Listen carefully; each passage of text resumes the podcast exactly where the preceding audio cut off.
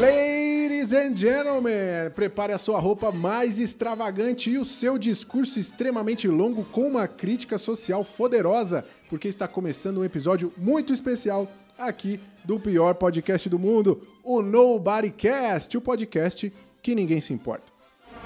10, 9, 8, 7, 6, 5, 4, 3, 2, 1, 0.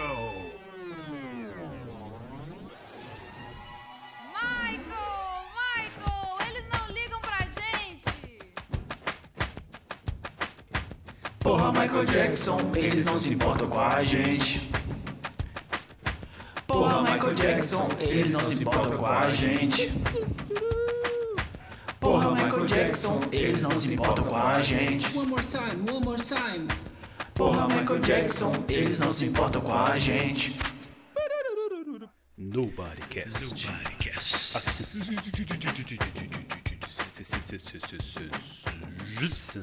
do momento.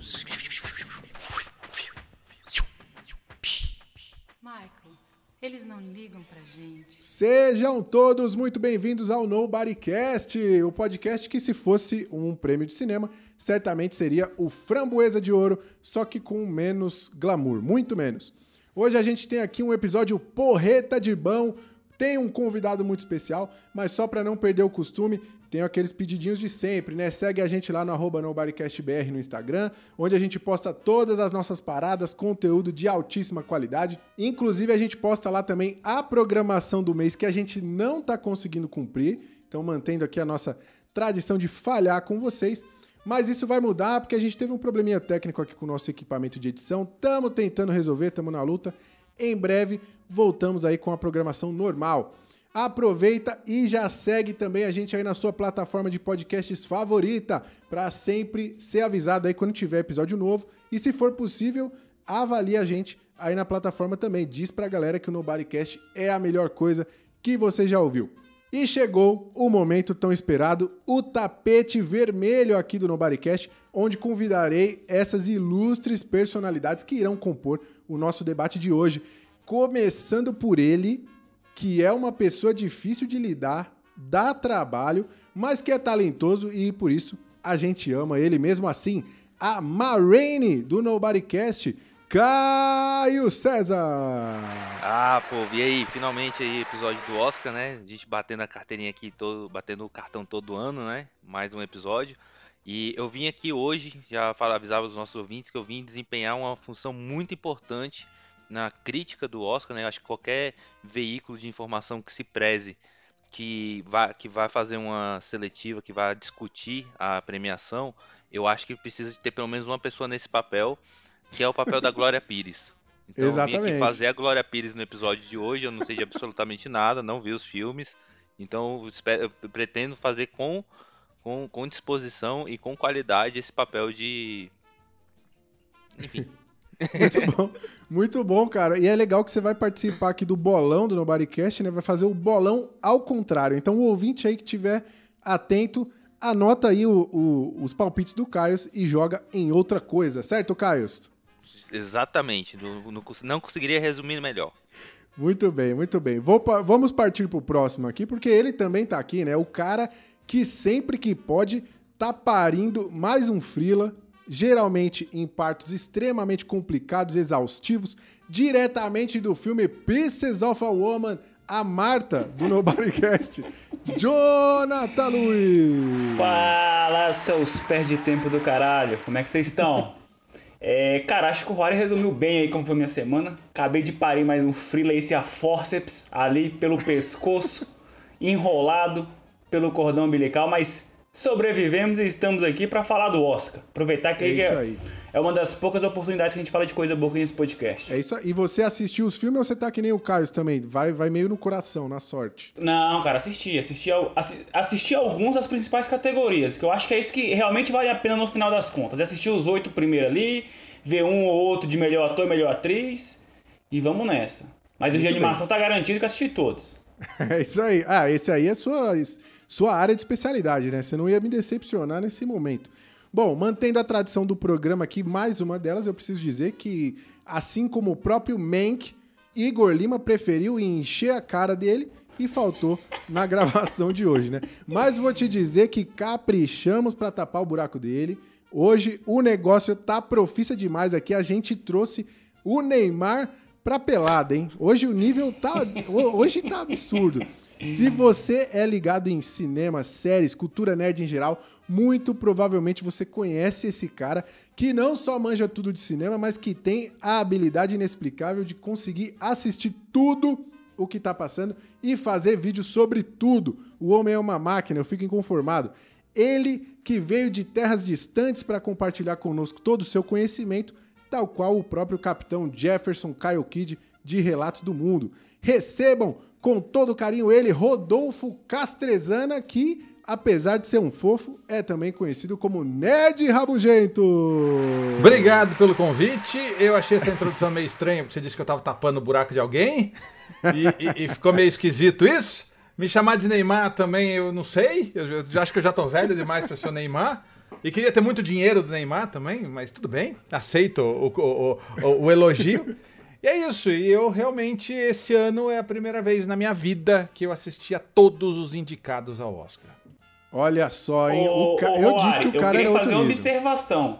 Que eu acho que aí você errou ao comparar ele com o Neymar realmente. Porque se ele assistir todos os filmes, ele é uma máquina, uma besta enjaulada, o nosso CR7 do Nobodycast. Pode ser. Talvez eu tenha errado o jogador. E eu acho Boa, também, ô, Rory, que vale a pena aí, né, o, o ouvinte não confundir o nerd rabugento com o rabugento nerd que é o Caios, né? Então eu já acho que É vale a verdade. pena deixar claro que um é um e outro é outro. Podemos ter um problema porque temos hoje dois nerds rabugentos no mesmo debate aqui. Espero que não haja conflitos. Será que é bom fazer uma comparação de voz aí pro ouvinte ficar ligado quem é quem? Eu, por exemplo, Ah. aqui que tô falando, sou o Rodolfo. Muito bem, ó, queria agradecer já de antemão aí, Rodolfo, obrigado, seja muito bem-vindo aqui ao Nobodycast. Você falou da piada aí do, de tapar o buraco, esse é o nosso nível de humor, já pra você ir se preparando, tá? É, eu queria dizer aqui, vou aproveitar esse, esse momento inicial aqui de tietar nosso querido Nerd Rabugento, porque eu, quando morava em São Paulo, eu ia nas cabines de imprensa e às vezes eu cruzava com ele lá, né, nas cabines de imprensa. E eu ficava meio assim de falar com ele, porque quem não sabe aí, a galera que não, que não sabe, acha que é um glamour do caramba você ir na cabine de imprensa. Mas é tipo umas sessões 8 horas da manhã na terça-feira. Todo mundo com cara de sono, todo mundo cansado, Exatamente. todo mundo vendo se vai ter salgadinho pra comer porque tá com fome. Exatamente, é todo mundo com, com- com pistola, assim, né? Aí você fica meio assim, pô, não vou tietar o cara 8 horas da manhã e tal, mas tô realizando meu sonho aqui hoje.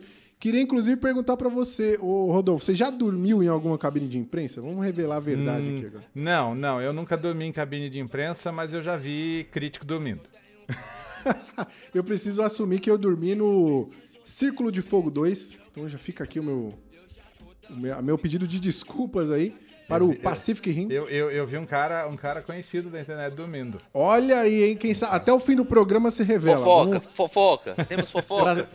Pra, pra segurar a audiência, até o fim do programa, Nerd Rabugento vai dizer quem foi que dormiu na cabine de imprensa aí. Famoso, hein? Famoso. Aqui a gente Famoso, fala. famoso. Aqui a gente trabalha só com gente grande. Ó, Nerd Rabugento, seguinte, a gente tem uma tradição aqui no programa, onde a gente tem três perguntas que definem quem é o nosso convidado, para que a nossa audiência já possa é, criar seu preconceito a respeito da pessoa, né? Se vai ouvir ou não as opiniões dela.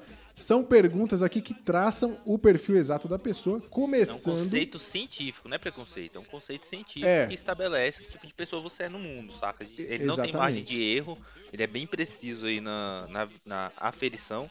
Então a gente pede que você responda com atenção aí pro ouvinte saber com quem ele tá lidando. É, exato. Inclusive, já que você falou de ciência, a gente começa com a nossa primeira pergunta, que é qual é o seu signo? Porque isso já resume tudo. Eu sou capricorniano. Muito bem. Qua- qu- quais são as características de um capricorniano? Porque a gente não faz ideia aqui. Eu também não faço. Eu- é, dizem, sei lá, que é chato, que é exigente, A, a que característica é... do capricorniano é ser metade homem e metade cavalo, não é isso? Tem isso também, tem chifre. é. Olha só, então, pessoal aí que entende de signo já tem uma ideia completa, já fez todo o seu mapa astral, inclusive a gente pode pedir depois para a audiência mandar, a gente compartilha com você, é, para você poder decidir os próximos passos aí da sua carreira. É, conta pra gente aí, você tem algum bloqueio cinematográfico, assim? Tem algum tipo de filme, gênero, sei lá, filme de época, preto e branco, filme de terror, musical? Tem alguma característica de filme que quando você liga, vê que tem essa parada, você já fica, ai caramba, agora vai. Tem, tem alguma coisa assim? Então, eu fiquei pensando nessa pergunta e eu não tenho nenhum bloqueio específico. Aquele bloqueio que eu falo, não. Eu, sou uma pessoa que assiste tudo quanto é tipo de filme mesmo. Eu, não- eu, eu, eu gosto. O que eu posso fazer? Eu gosto. É, eu quero ver filmes bons. Eu acho que o, o lance é que eu quero ver filme bom. Espero ver filmes bons. Raramente eu vejo filmes bons. Mas eu vejo de tudo. Terror, comédia, filme trash, eu vejo de tudo. Eu não tenho assim, eu acredito que não tenho um bloqueio. Eu não vejo animes por uma questão é, é, ah, pessoal. Quando eu era moleque, eu, eu sou de uma cidadezinha pequena chamada Guararema. Quando eu era pequeno, não, pe- não pegava a rede manchete, era na rede manchete que passavam os animes. Então eu não tive a cultura do anime. Eu não vejo animes porque eu não tenho a cultura do anime. Não é um bloqueio. Eu, eu- sei lá, de repente eu vejo um filme de anime e eu, eu até gosto, mas não Dá, é uma dá pra coisa. te convencer, dá pra te convencer a assistir um, um- um filme de anime se, Dá, dá. com Esses bons dias, argumentos. dá, dá, dá sim. Esses dias eu vi, esses dias não, já faz um tempinho, né? Eu vi aquele, aquele Your Name que eu achei muito bom. É Maravilhoso, louco. maravilhoso. Então, eu não, tenho, eu não tenho problemas em ver anime, mas não é uma coisa uh, Não é- normal pra mim. Entendi. E, e tem, uh, uh, tem um ator que eu não gosto, que é o Eric Bana. O Eric Bana, quando ele tá num filme, eu olho, ah, meu Deus, o Eric Bana não. É, tudo Cara, bem, que tudo bem. específico, velho. Eu, É. eu, por, eu, por outro lado, gosto do Eric Bana, mas tudo bem. Eu, eu tenho que te fazer. uma- Eu sempre adiciono uma pergunta aqui a essa pergunta do Roari, porque eu acho que ela define caráter também. O que você acha de La La Land? Eu não sou tão fã de musicais. Eu gosto de música. Eu não tenho paciência pra musical. Eu gosto do Mágico de Oz, eu gosto do, do A Pequena Loja dos Horrores, que, que são musicais que eu gosto, mas não tenho muita paciência, não. Eu, não é um filme que eu tenha um carinho, não. Eu nem lembro muito bem do, do É La uma La bosta, Land. né? É uma bosta, Toda- né? Não, Pode toda vez. o- o- a galera aqui, o, o Rodolfo, o pessoal fica na expectativa que o convidado fale que não gosta de musical, porque eu sou um grande fã de La La Land, Hamilton, todas essas coisas, eu amo, e aí os caras ficam aqui querendo jogar na minha cara isso. É, você gosta de Chicago também? não, nunca, eu nunca vi Chicago, pra ser bem sincero, que nunca assisti. Chicago é uma porcaria. É, vou, vou deixar isso pro fim da lista, assim, realmente.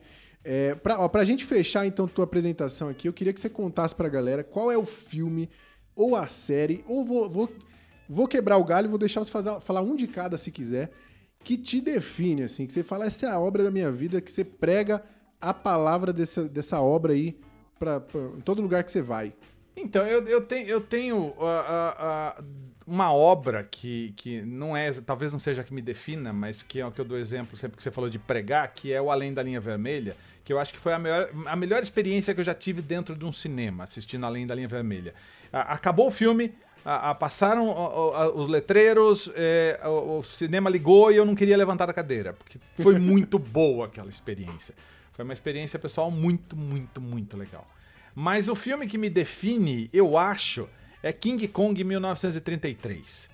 Porque eu era muito. Eu, eu era muito moleque, eu era muito moleque. E a Globo tinha, passava um, um negócio chamado Comando da Madrugada, que eh, depois virou Corujão. eh, que, era, que eram filmes na madrugada. E eu, eu não sei porquê, eu não sei se eu li. Eu era muito moleque, eu não vou saber dizer quantos anos eu tinha, 7, 8 anos. Mas eu, eu, eu já, talvez já tivesse lido ou visto alguma coisa sobre o filme King Kong de 1933 e eu queria muito ver. E na época que eu era moleque, não tinha videocassete. Eu sou muito velho. Não tinha ainda o videocassete. E, e a- a na madrugada da Globo passou o King Kong. E eu lembro que eu fiquei a madrugada inteira acordado, molequinho, pra ver o bendito King Kong 1933, que eu queria saber o que, que tinha aquele filme. E eu, eu, eu, eu acho que é o filme que, que me define. É o filme que me Olha que demais. Você já reviu ele agora, depois de Já, adulto? assim? várias vezes. Várias vezes. Sempre, sempre Continua o mesmo sentimento por Sempre, ele. assim. não, é muito legal, é muito legal. É, é, é, é o maior filme de, de, de, de- O maior blockbuster da história. Olha Cara, só, hein? Cravou vou- vou- a, a Foda, braba agora. Foda. Vou- Vou te falar que fiquei curioso, já tinha curiosidade com esse filme por causa de stop motion, né, e tudo, tipo, um filme muito pautado pelo, pelo stop motion. E eu, eu, eu particularmente sou curioso com filme antigo, saca? Tem, acho que é o Jonathan que não gosta de filme preto e branco, não lembro. É o Jonathan, o Não, Jonathan não vamos gosta. lá. Eu tô aí me adaptando. No programa que a gente fez preconceito, eu não gostava. Por exemplo, eu assisti Mank. E Mank fala muito de King Kong no filme. Então, Pois é. Então, assim, vou, vou, vou botar na minha lista aí pra eu poder ver. Pro... Inclusive pra gente poder fazer episódio aqui no Nobodycast um dia, quem sabe, hein? Boa, muito bom. Bom, vamos, vamos discutir então as versões de Godzilla. Legal, ó, temos todo o time aqui apresentado. Massa demais. É claro, né, que eu, Roário Moraes, também tô por aqui, como sempre, tentando apenas fazer meu trabalho direito. Só quero controlar a loucura dessa galera, manter eles na linha, mas isso não dá certo e no final quem se ferra ainda sou eu, igual o cachorro lá do filme Sean o Carneiro. Hoje nós não vamos ter o nosso momento de indicações, porque afinal de contas a gente vai falar de uma porrada de filme incrível, alguns nem tanto, aqui no nosso bolão do Oscar 2021 Nobodycast. Ó, incrível, inigualável, inescutável. Só aqui que você vai encontrar esse bolão maravilhoso. É o único bolão do Oscar que é levado a sério. A gente leva a competição a sério mesmo. É, a gente realmente acredita nos nossos palpites aqui. Então, sem mais delongas, vamos dar início à cerimônia.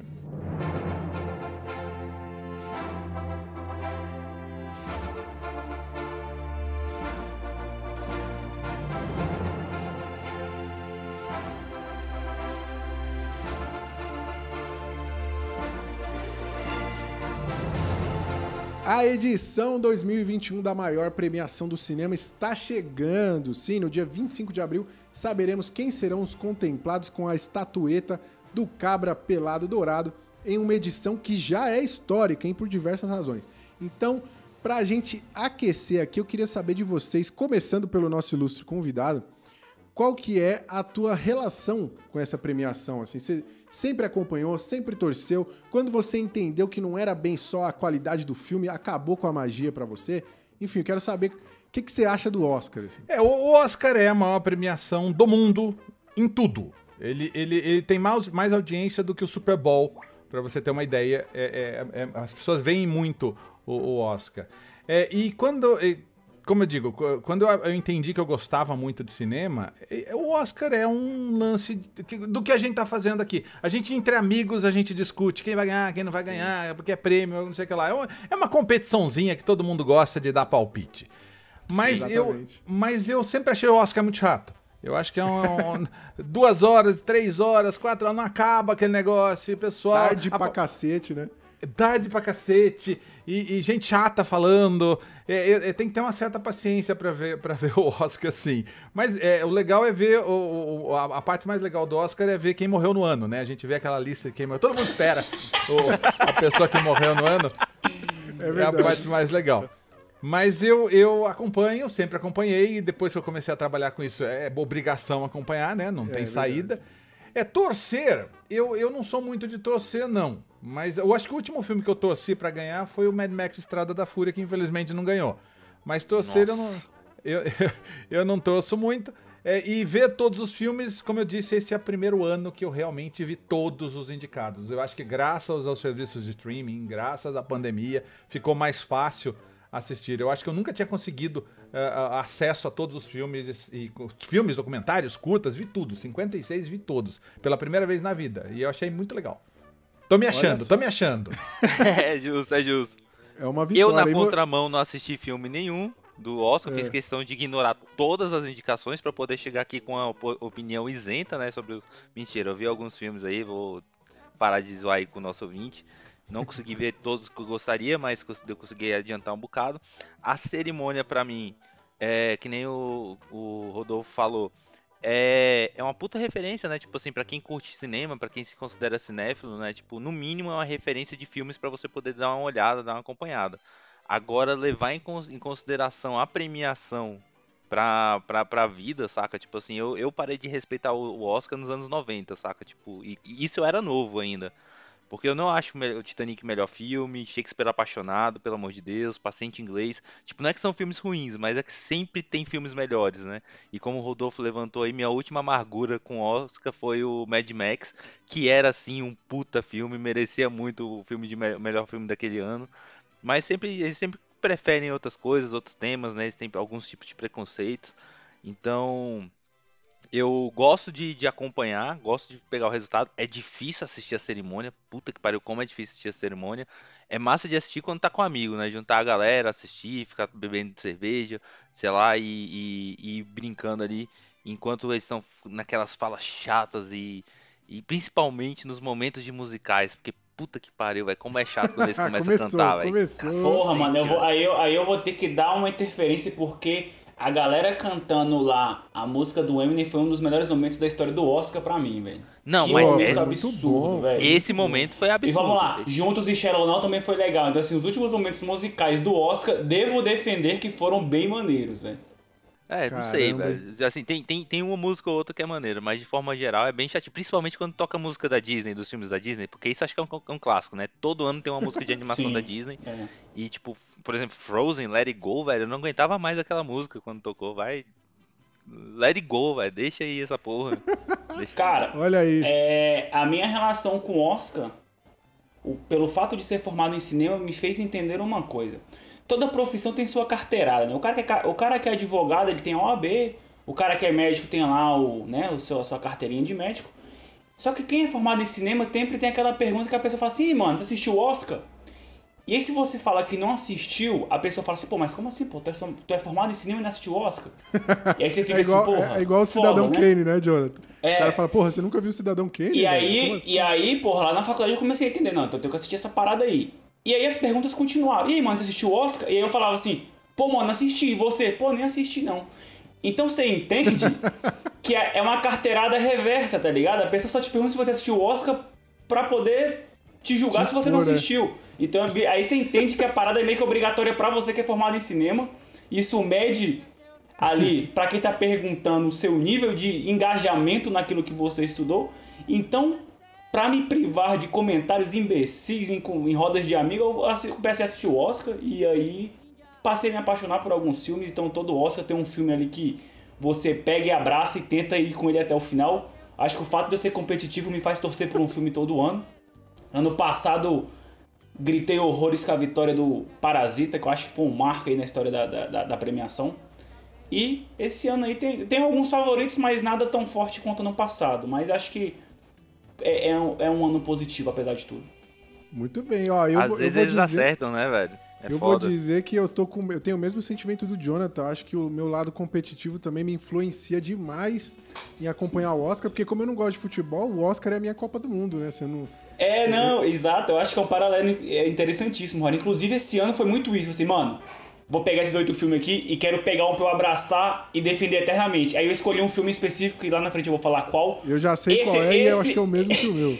Esse será meu filme favorito. Esse aqui é o que eu vou defender pra todo mundo. Aí eu assisti o filme e fico assim, caralho, mano, eu achei que ia ser melhor esse filme. Não, não vai ter como. Eu, eu tenho que arrumar outro. Aí eu, eu tô perdido, eu tô sem filme pra defender esse ano. Cara, eu, eu sou completamente iludido, assim. Eu até fiz a pergunta aqui pro, pro Rodolfo com relação a, a todo o lobby que rola por trás, porque até eu descobrir isso, eu era o cara que, que brigava na internet. Eu falava assim, não, tal filme é melhor, como assim esse filme ganhou? Mas depois eu entendi que é muita grana envolvida por trás e, e, e, enfim, muita campanha. Mas ainda assim, eu torço muito, eu tento sempre ver todos.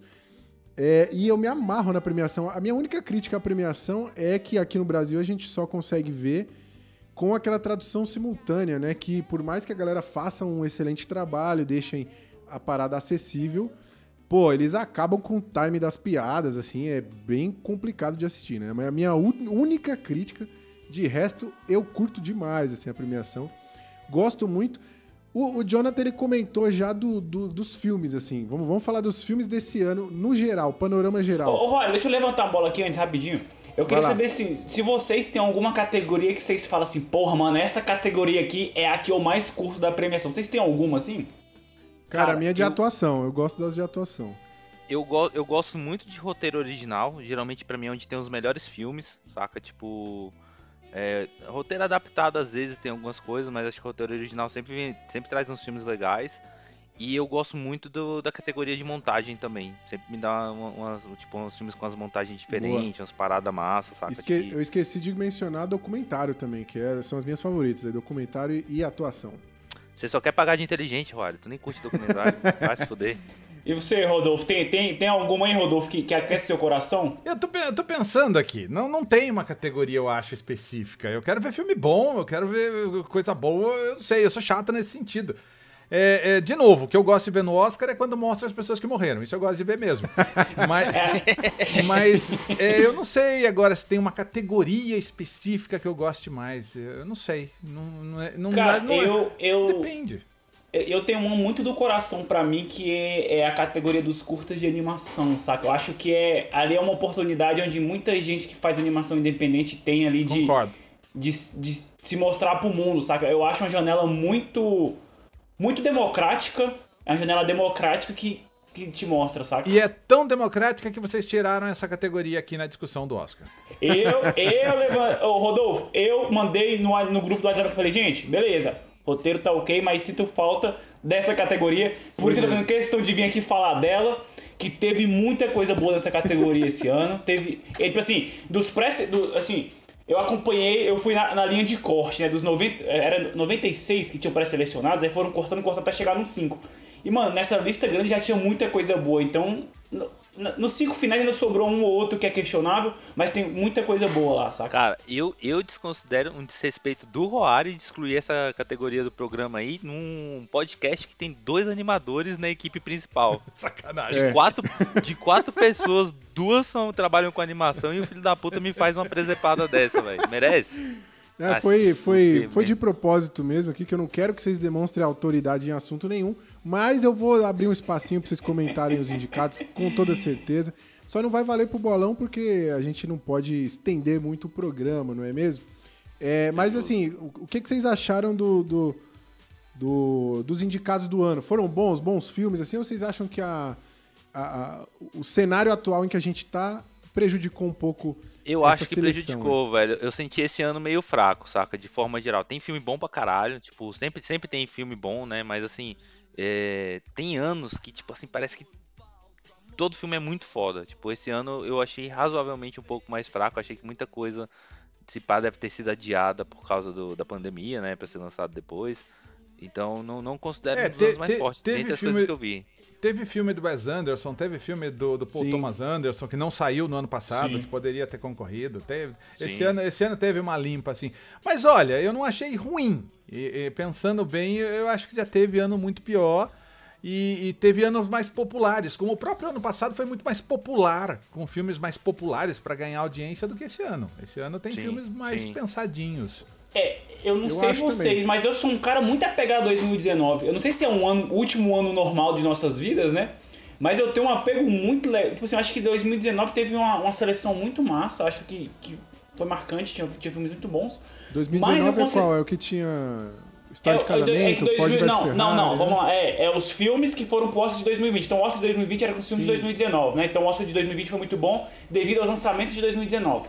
Mas devo confessar pra vocês que a seleção de 2021 me surpreende justamente pelo contexto. Eu não imaginava ter produções tão boas quanto as que teve em várias categorias. É, por exemplo, eu, Eu tenho, muito- eu tenho algumas questões quanto aos oito finais. Eu acho que, tem, acho que tem nomes que podiam entrar, outros que podiam sair, mas no contexto, como o Rodolfo levantou, dos 56 filmes de todas as categorias, são filmes muito bons. E acima da expectativa para do, do ano de produção de 2020, a gente sabe que foi um ano totalmente atípico para toda e qualquer indústria É. do mundo, né? É, eu acho que a gente vai sentir o impacto mais negativo mesmo no, na edição do ano que vem, talvez, hein? Porque o Caio até comentou uma vez isso, né? Que a gente tem, tem muitos filmes que, que saíram agora e, e entraram nessa janela do Oscar que eles já tinham sido filmados, né? Sim. As gravações já tinham começado antes dessa, desse cenário de pandemia. Já ia falar isso, saca? Tipo, acho que 2022 vai ser muito prejudicado. O tempo de produção de um filme varia muito, né? Mas geralmente eles têm muito preparo, é, é filmado com muito tempo de antecedência, pensando também em divulgação, marketing e tal. Então é muito possível que os filmes que estão concorrendo esse ano, tipo, pro Oscar de 2021, que foram lançados em 2020, grande parte deles deve ter sido filmado em 2019 ainda. Para 2022, os filmes que deveriam ter sido filmados em 2020 e 2021 provavelmente vão ser mais prejudicados. E eu até vou voltaria na fala do, do Rodolfo, que o Oscar de 2020 estava mais popular, tinha mais, acho que mais, mais é, blockbuster, né? Acho que foi o ano que teve Pantera Negra, né? Se não me engano. E, tipo, te- teve mais coisas Não. nesse sentido. Não, teve, teve é, 1917, Ford vs Ah, Ferrari. Jojo Rabbit, É. Coringa, Sim. que era o grande Coringa, nome.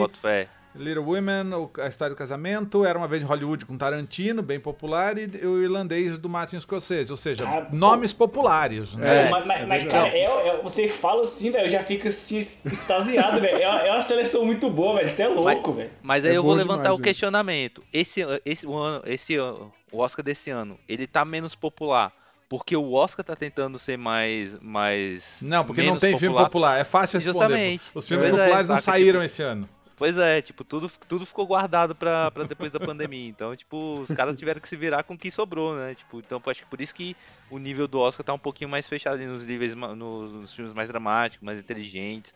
Tipo, eles ficaram sem opção. Cara, eu né, acho o termo vez. mais inteligente muito delicado, saca? Acho que É, não, cai é um numa, termo ruim, cai é um numa, termo ruim, cai numa bolha aí. bosta, assim, saca? É um termo é- ruim.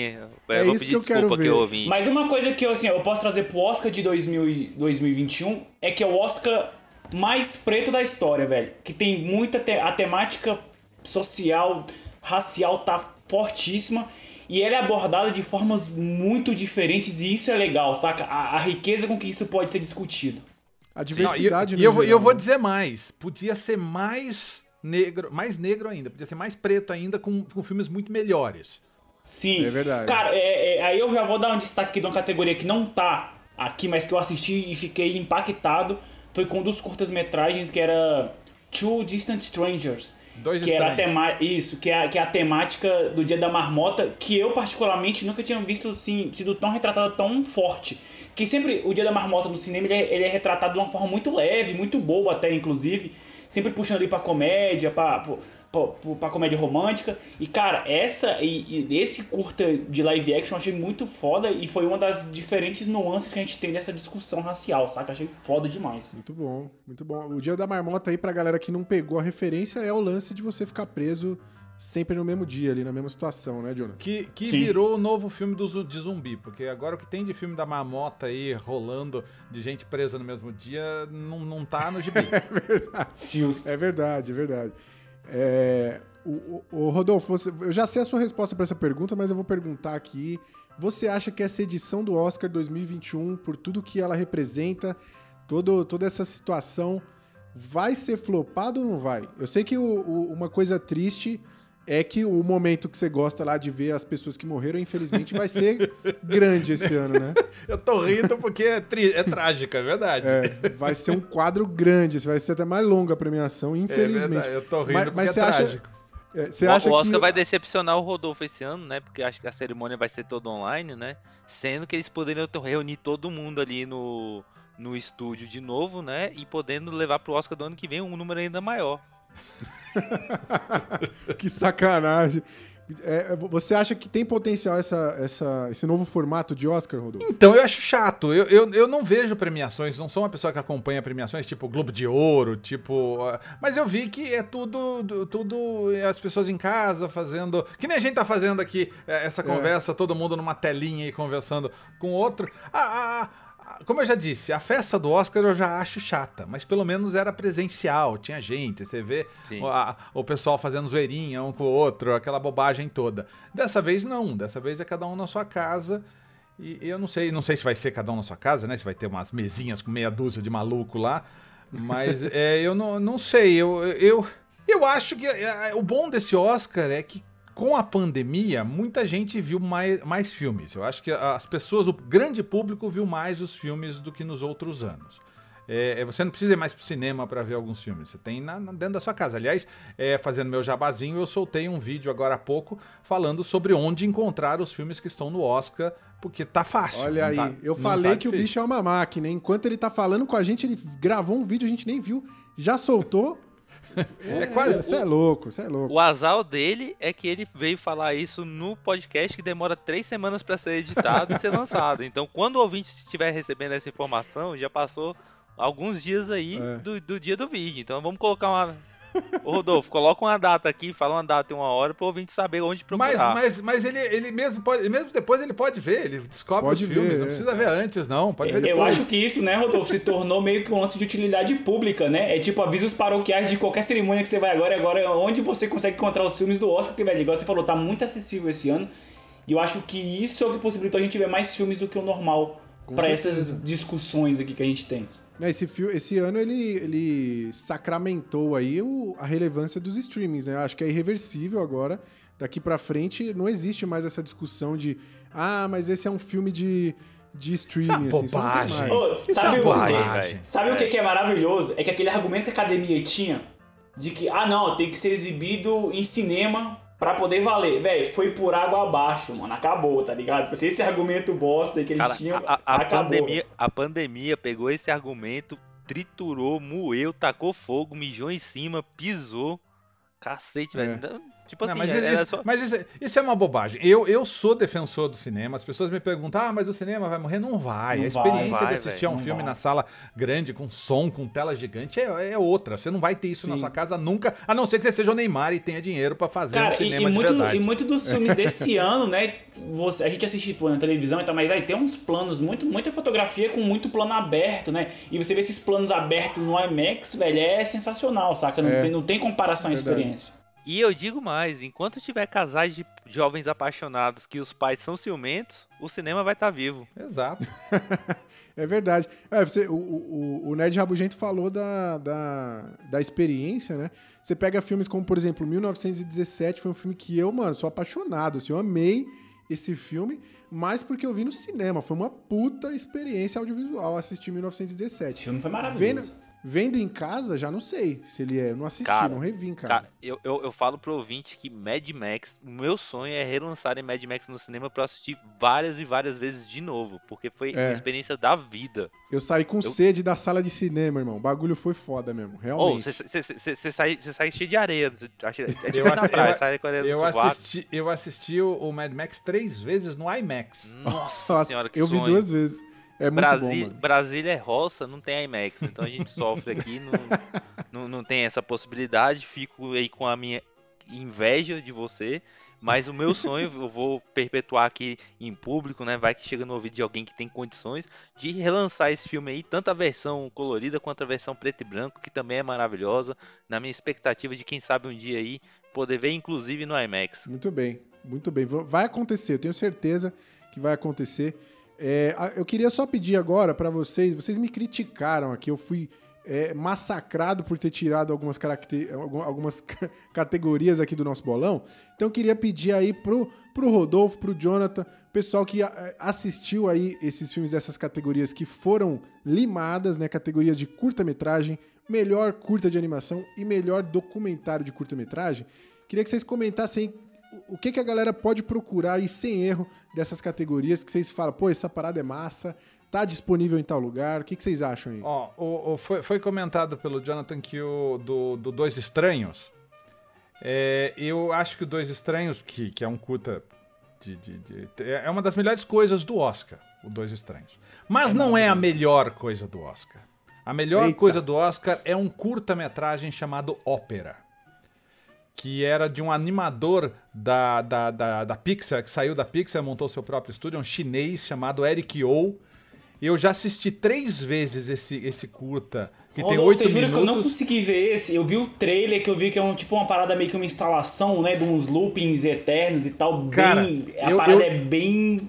Eu vi É. três vezes, eu não consegui ver tudo. Em três vezes que eu assisti, eu não consegui ver tudo que tem dentro dessa animação.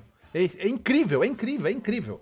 Eu, eu, eu vou ficar muito Caraca. triste se não ganhar. Não vai ganhar, porque eu acho que o que vai ganhar é aquele se acontecer alguma coisa comigo, é, eu te amo, que é drama, que é não sei o que lá. Ô, ô, Rodolfo, eu vou jogar mais uma bola. Eu acho que nem esse ganha. Eu acho que quem vai ganhar é a Pixar, saca? Eu acho que a Pixar vem muito forte esse ano, com quatro, quatro, indica- é, quatro indicações e quatro categorias diferentes. Eu acho que o Burrow, que é o, o Toca, Ah, que tá no Disney Plus, né? Mas é, É que- bonitinho. Sabe qual que é o lance aí, Rodolfo? É que eu acho que a academia pode pesar pra Pixar. É o lance deles irem pra uma, pra uma estética 2D que não é da Pixar. Acho que pro Oscar e pra academia é aquele, é aquele orgasmo pra eles. tá Mas eu, vou, mas eu vou trucar aqui. O Eric O era da Pixar. O Pode cara pesar, do ópera, ele pesar. era da Pixar. E eu vou dar um terceiro ponto, que é o meu favorito nessa categoria, que se por mim ganhava, que, era o, que é o, o Genius Lock, que é dirigido pelo Adrian Merigold. Cara, é um filme. Não tô enganado, ele é francês. Velho, ele, Francês, é, ele é uma francês. coprodução internacional que visualmente, velho, é um absurdo, saca? Tipo, é- ela, ela tem um- uma estética bem minimalista e, e trabalhado no guache ali sensacional, velho. é Mas sensacional. você não viu ópera. Eu não vi ópera. Eu vi o trailer do ópera.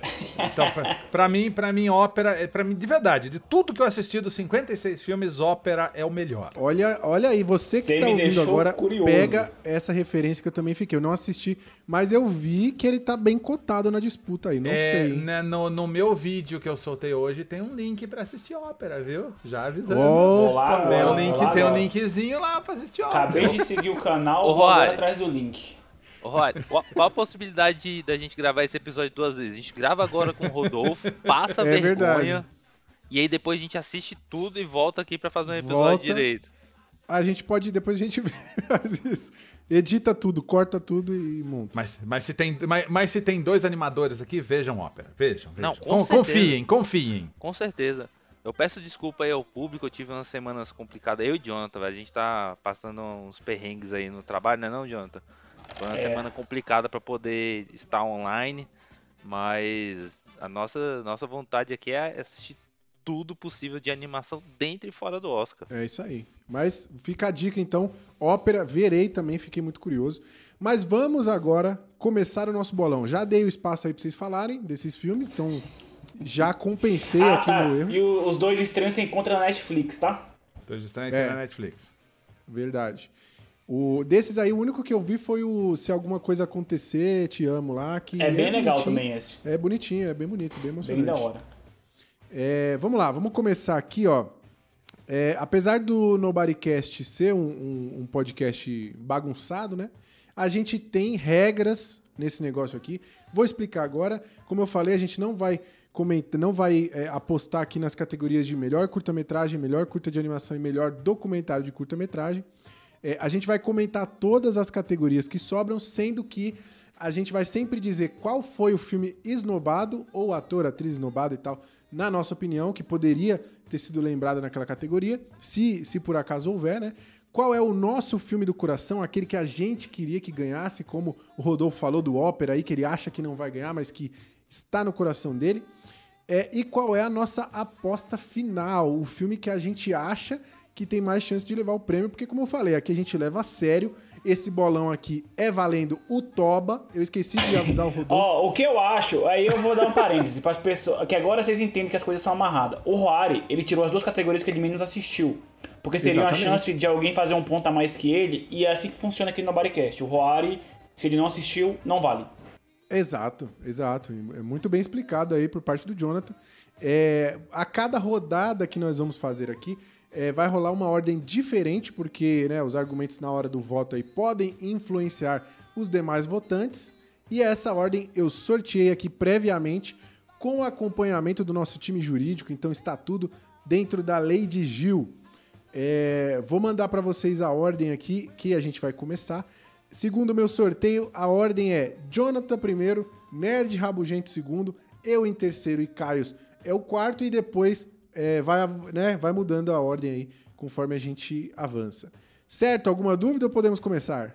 Vamos lá. Vamos começar. Vamos então para a primeira categoria do nosso bolão. A gente começa com a categoria de melhor design de produção. Estão concorrendo nessa categoria o filme Meu Pai, A Voz Suprema do Blues, Mank, Relatos do Mundo e Tenet. E quem começa votando aí, argumentando, é o nosso querido Jonathan. Por favor, fica à vontade. O, acho que vale deixar claro aí, né, Rory, que essa categoria do design de produção é aquele que engloba ali, é, é o antigo direção de arte, né, que dá aquela ambientação pro filme e tudo, né? Isso, exatamente. Cara, o- é, essa categoria, eu acho que ela tem dois candidatos que pra mim são bem sensíveis e que são dois extremos, tá ligado? A gente tem, ah, tem aqui o, o meu pai, que eu acho que tem uma- uma- um design de produção bem sensível, que se foca nos detalhes pra dar essa ambientação em diferentes momentos. E tem Mank no outro extremo, velho, que basicamente remonta a antiga Hollywood e os estúdios da década de 30, 40 ali. É, dito isso, eu acho que o grande favorito aí, na minha opinião, é Mank, por recriar esse, esse contexto de Hollywood ali, que a gente sabe que a, a academia tem esse quê, né, de nostalgia com esses filmes que recriam ali, né? Então acho que quem ganha é Mink, mas eu gostaria de, de quem ganhasse fosse meu pai. Só que acaba que, como eu quero ganhar o bolão, meu voto vai em Mink. Eu, eu, eu já eu não disse isso antes, eu vou dizer agora, é, em, em relação ao bolão. Eu sou péssimo em bolão de Oscar. eu, sou, eu sou incrivelmente ruim. Eu, eu, eu erro muito.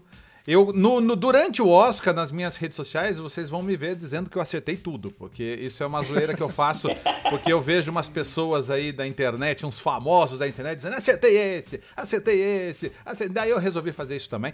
Mas eu erro tudo, eu erro tudo porque eu aposto com o coração mais do que com a mente. E, e a gente sabe que tem o- os filmes mais pensados, escolhidos, não sei o quê. É, eu, eu eu discordo um pouquinho é, do, do Jonathan no sentido dele dizer que do meu pai e do Mank apenas. Eu acho que a voz suprema do blues tem um cenário, Sim, tem uma. sim. Você, você se mergulha naquele ambiente de uma maneira que eu acho incrível. E Tenet, por pior que seja, por mais confuso que seja o filme, por mais estranho que seja o filme, ele tem uma ambientação muito legal. Os caras Sim. fizeram um negócio muito legal. Acho que só Relatos do Mundo não cabe nessa categoria. Eu acho que é um filminho B, que não deveria nem estar concorrendo a nada. Ah, minha aposta seria, eu acredito que eh, eu gostaria muito que a voz suprema do blues ganhasse, mas eu acredito que por- pelo, pelo, pelo Oscar olhar pro próprio umbigo vai Mank, eh, que no final das contas até eu achei tudo isso também não. É, é um, é um bom filme que tem algumas paradas bem questionáveis, assim, né? que Cara, como, pode- como eu tenho um, um puta preconceito aí, como o cara levantou, com filme preto e branco, e eu assisti e terminei o filme, então eu falo assim, porra, acho que, acho que é bom, né? Não é tão ruim, consegui chegar Não até é o tão ruim, consegui terminar. Ó, eu, eu vou, vou votar agora na sequência aqui. Ah, concordo aí que eu acho que todos esses filmes eles são, ele- eles são bons candidatos. Talvez realmente Relatos do Mundo é o que a- o design de produção menos salta aos olhos aí. Eu gosto muito, eu, eu acho que vou até dizer já que o meu do coração nessa categoria é o meu pai, porque eu acho que o design de produção ele ele tá intrinsecamente ali ligado à história, né? Que é aquele lance de conforme a, a, a, a mente do personagem vai ficando mais perturbada, o design de produção todo é, ele é alterado e tudo mais, então eu acho que isso é muito, muito maneiro. Sim. Gosto demais disso. É, gosto muito de A Voz Suprema do Blues. O, o design de produção realmente é incrível, mas o Jonathan já cravou, né? O filme que ganhou o BAFTA é, é muito difícil que não vá pra Mank, então também vou apostar em Mank pra gente anular basicamente essa categoria aqui, é porque é, é meu voto é Mank. É muito difícil não ganhar Mank. Cara, chegou minha vez, né? Eu tenho você falou aí que todos estão, todos os filmes são fortes na categoria. Eu vou eu, te- eu tenho que fazer uma consideração aqui que Tenet pra mim é o pior de todos.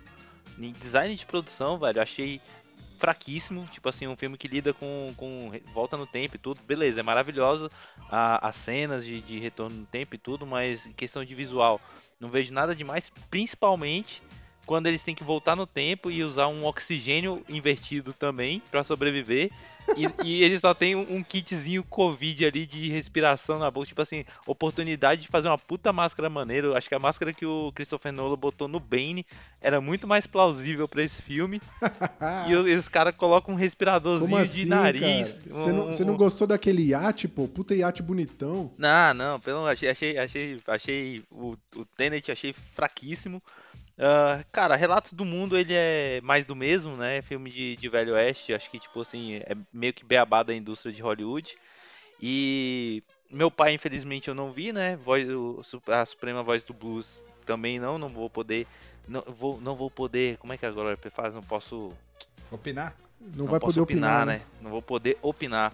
E, mas assim, eu também não vi Mank, mas é fácil apostar no Mank, porque é um filme do. Descobri recentemente um, um filme do David Fincher, que é meu diretor favorito no cinema, principalmente um dos favoritos, né? Mas, cara, um cara dedicadíssimo com é, cinematografia. Cara, ele, ele preocupado com os mínimos detalhes. Então, não assisti, mas tenho certeza que o filme é impecável e eu acho que leva, inclusive por todos os argumentos que vocês já falaram previamente. Muito bem. Categoria devidamente anulada, já que a gente apostou todo mundo no mesmo filme.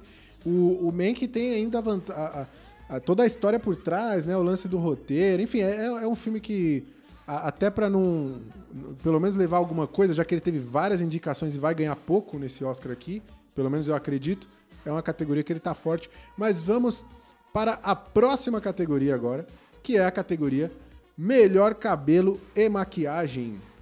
Os indicados são Emma, Era Uma Vez Um Sonho, A Voz Suprema do Blues, Mank e Pinóquio. Quem você acha que leva, Caios? Aqui eu, eu, nossa, eu, eu acho bom que eu comece essa categoria aqui, porque é, é uma categoria muito, muito, muito fácil pra mim opinar, porque eu particularmente não vi nenhum dos filmes. Essa vai ser boa, vai ser um palpite É, não, bom. é- e, é- e é bom que eu comece que eu comece isento da opinião de vocês, então eu posso chutar onde eu quiser, saca? Tipo, Exatamente. Emma, Era Uma Vez Um Sonho, A Voz Suprema do Blues, Mank, Pinóquio, cabelo, melhor cabelo e maquiagem.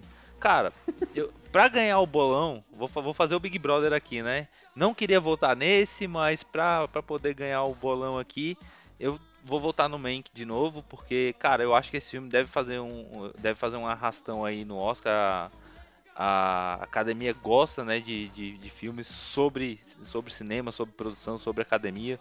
Esse filme, pra mim, vai, talvez seja o, o que o artista foi em 2012, saca? Tipo, a, a, a- homenagem, É, né? e eu acho que isso que você falou é importante porque o Oscar não É. pode ver um filme preto e branco nessa porra que dá o Oscar. Eu fico Sim. com isso aí. Aí você pega Roma, o artista, não, é, não pode ver filme preto e branco, não, a galera dá, dá, dá lá. A galera não sabe isso pra caralho. É, pegando aqui, cara, essa categoria pra mim, eu fico bem, bem dividido entre ali Era Uma Vez Um Sonho e A Voz Suprema do Blues.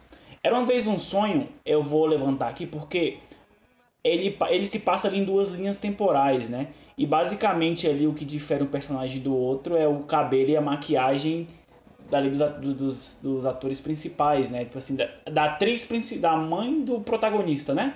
É, o que difere ela de uma época pra outra é cabelo e maquiagem e é muito maneiro como isso é feito, saca? Tipo assim, é, são, são mudanças sutis que dá, que dá a impressão que realmente ela tá em outra década, ela tá em outra vibe. E eu acho isso muito legal como uma função narrativa dentro do filme. Acho que funciona muito bem. Só que como o próprio Rodolfo levantou na categoria de melhor design de produção, a voz suprema do blues é impecável em todos os aspectos, realmente. E a maquiagem ali da... da, da da, é, da, Da é é Viola dela? Davis, né? Da Da, Viola. Davis, isso. A, a maquiagem dela, velho, passa uma sensação de, de inquietação, de, de, de que ela tá a ponto de estourar, tá ligado? Tipo assim, é a maquiagem que ela tá sempre transpirando. E você fala assim, mano, essa mulher vai ter um piripaque qualquer hora e ela tá no ponto de explodir, tá ligado? E eu acho que a maquiagem traz toda essa inquietação quando ela tá em cena pra quem tá assistindo, tá ligado? Sim. Você fala assim, mano, a mulher tá com calor pra porra, a galera tá perturbando ela, ela vai mandar alguém tomar no cu qualquer hora, tá ligado? Então eu acho que nesse ponto, a voz suprema do blues tá um, um- um patamar acima e eu acho que é quem eu quero que ganhe e quem eu acho que deve levar é a voz suprema do blues. Boa, muito bom. Agora é tu, Rodolfo. Eu tenho que concordar com tudo que o Jonathan disse. Eu acho que a voz suprema do blues tá incrível. Era uma vez um sonho, tá incrível também. Ah, ah, você vê que eles são, eles são caipiras dos Estados Unidos, eles parecem caipiras dos Estados Unidos, tá muito legal. Sim. Mank, eu não sei porque tá nessa categoria, porque o, o Gary Oldman tem 65 anos, ele fazia o papel de, uma, de, uma- de um cara de 42 e não parece 42. Então, imagino que nesse ponto a maquiagem falhou miseravelmente. É a maquiagem da Amanda Seyfried. Ela Mas- diz que ela tá bonita. Mas tá só dela. Emma é um filme de época, padrãozinho. E Pinóquio tá legal. Pinóquio, a maquiagem do menininho lá levava três horas pra fazer, era uma maquiagem intensa. Mas eu acho que isso tudo que o Jonathan falou da voz suprema do blues, a maquiagem ter a ver com a personagem, com, com a tensão da personagem, eu, eu- é o meu preferido e eu acho que é o que deve ganhar. Boa. É, eu vou ter que acompanhar o relator aí, porque eu também é, votei em A Voz Suprema do Blues, é o meu favorito aqui pra categoria. O Jonathan já ele falou muito bem, né? Eu acho que a maquiagem ela é um elemento que ajuda a contar a história. É, o outro destaque que eu coloquei aqui também era pro Era Uma Vez Um Sonho, que além de ter uma transformação interessante, né? Eu acho que a- a Glenn Close, principalmente, a transformação dela é incrível. É, eles ficaram parecidos com os personagens reais. Então eu acho que Sim, total. Eu vi no, foi- no final legal. passa, né? É bem legal. É, eu, eu, eu gosto da, da transformação, tu- toda a relação com o cabelo e maquiagem ali, mas a voz suprema do blues, como eu quero ganhar o bolão e levou tudo, inclusive o prêmio de Sindicato dos Maquiadores, eu vou votar em A Voz Suprema do Blues. Acho que é um palpite aí que tem mais chances de, de dar bom. Odeio competir com gente preparada que acompanhou as outras, as outras indicações aí, ó. Como é, que eu, como é que eu vou dar um voto aqui sem ter visto os filmes e sem ter visto as indicações, velho? Eu tô aqui pra passar vergonha, que é o, que é o, é o que o ouvinte gosta de ouvir. É isso aí, Carlos. E é bom pra ter o, o voto diferente, né? Porque eu acho que vai ter muita coisa que vai bater aqui. Pro bolão não ficar chato, tem que ter esses. Mas tem categoria que vai ser difícil, hein? Vamos ver, vamos ver. Vamos agora pra melhor figurino. Eu acho que é outra categoria que também não vai ter lá tantas dis- discussões assim. A gente tem como indicados aqui Emma, A Voz Suprema do Blues, Mank, Mulan e Pinóquio. É, agora eu que começo votando. É, eu queria destacar. O meu favorito aqui, eu queria destacar o figurino de Emma, que é um filme que é meio meia, meia bomba, assim, meio chatinho mesmo. Mas eu, cara, o, o figurino de Emma é de saltar os olhos, assim. Eu achei absurdo, achei muito bonito. Mulan, que é um filme muito bosta, tem um figurino absurdamente bom também. Eu gosto. Sim. Acho que, eu acho que todos os indicados aqui, cara, eu go- gosto muito, mas temos que ir pela razão. É, assim como a gente falou na categoria anterior, o figurino de A Voz Suprema do Blues, ele também conta muito a história de cada Sim. um daqueles personagens. Você vê que o, o Levi lá, ele tem aquele lance com o tênis, ele tem aquela. Os personagens estão com aquela roupa meio amarrotada, é, a, a gola meio. Parece que a pessoa a- a- abriu com a mão, assim, é um negócio angustiante. E a roupa reforça muito todas essas sensações. Então, é, fora os prêmios que levou, a voz suprema do blues é minha aposta. Mas eu, eu acho que o que eu mais gostei, assim, o que mais me chamou a atenção foi o. Po- é, Posso ser um iludido, mas gostei. Achei colorido, bonito. É, mas minha aposta é a voz suprema do blues. Então, o... eu tenho que fazer um, um parêntese aqui, porque eu queria esperar essas três primeiras categorias, design de produção, cabelo de maquiagem e figurino, para poder falar de um esnobado aqui, porque em 2000 e, acho que 2017 a gente teve um Oscar é, de maquiagem, se eu não me engano, cabelo e maquiagem, para Esquadrão Suicida, um Oscar merecidíssimo, e então eu acho uma sacanagem que esse ano Aves de Rapina não tá indicado em nenhuma dessas três categorias, poderia ganhar facilmente aí um Oscar e trazendo mais uma vez vergonha para essa premiação. Muito bom. Dito isso, melhor figurino, vamos lá, de novo aqui. Três, velho, estou na mesma situação da, da categoria passada. Vou, vou manter, não, não vou manter meu voto em Mank não, porque filme de época eu não, não considero um lance de figurino tão legal. Vou dessa vez seguir aí o, a voz suprema do blues, dar um tiro de sorte aqui, vai que isso me rende alguma sorte durante esse bolão. Qual meu, Muito minha bom, motivação? Eu vou, eu vou explicar minha, minha motivação pra galera, que é adorei o trailer. Nossa. Cara, Voto é, essa, essa categoria, mais uma vez, assim, eu acho que a voz suprema do blues é, é suprema nessa categoria, porque eu consigo, inclusive, fazer uma analogia a jogo de RPG pro figurino dessa categoria, velho. Que, tipo assim, a Amar, que é a protagonista, né, a dona da banda, ela tem roupas super imponentes, né, tem umas cores bem fortes, dourado, puxando pro dourado, ali, como se ela fosse a rainha da porra toda, e o que ela realmente é. Enquanto os outros caras já tem uma- umas roupas mais baratas, tá ligado? É como se É. fosse. Ela, ela, é a, ela é a chefona, ela tem uma armadura foda, como se fosse um RPG, ela tem uma armadura foda, mais potente. E os caras que estão ali estão tentando, né? E tem, aí tem o- os sobrinhos dela lá que já tem, já tem umas roupas muito mais simples do que o dos caras da banda. Então, assim, tem, existe uma hierarquia visual de roupas, né? Então, a, a, a galera ali, que são os mais novinhos lá, o Silvestre e a minazinha que ela, que ela tem um relacionamento lá, eles são muito mais jovens, então assim, a roupa deles é muito mais simples. A banda tem um tom de cinza em degradê, se você for analisar, né? E só o Levi é que tem uma- um cinza e tem uns listrados. Ele é o único que tem ali um, um- um terno diferente. O que mostra ali todo o comportamento diferente que ele tem em relação à banda, né? Sim. E pra completar o ápice do figurino no, no filme, a parte mais chocante do filme nasce de uma treta por causa de uma peça do figurino.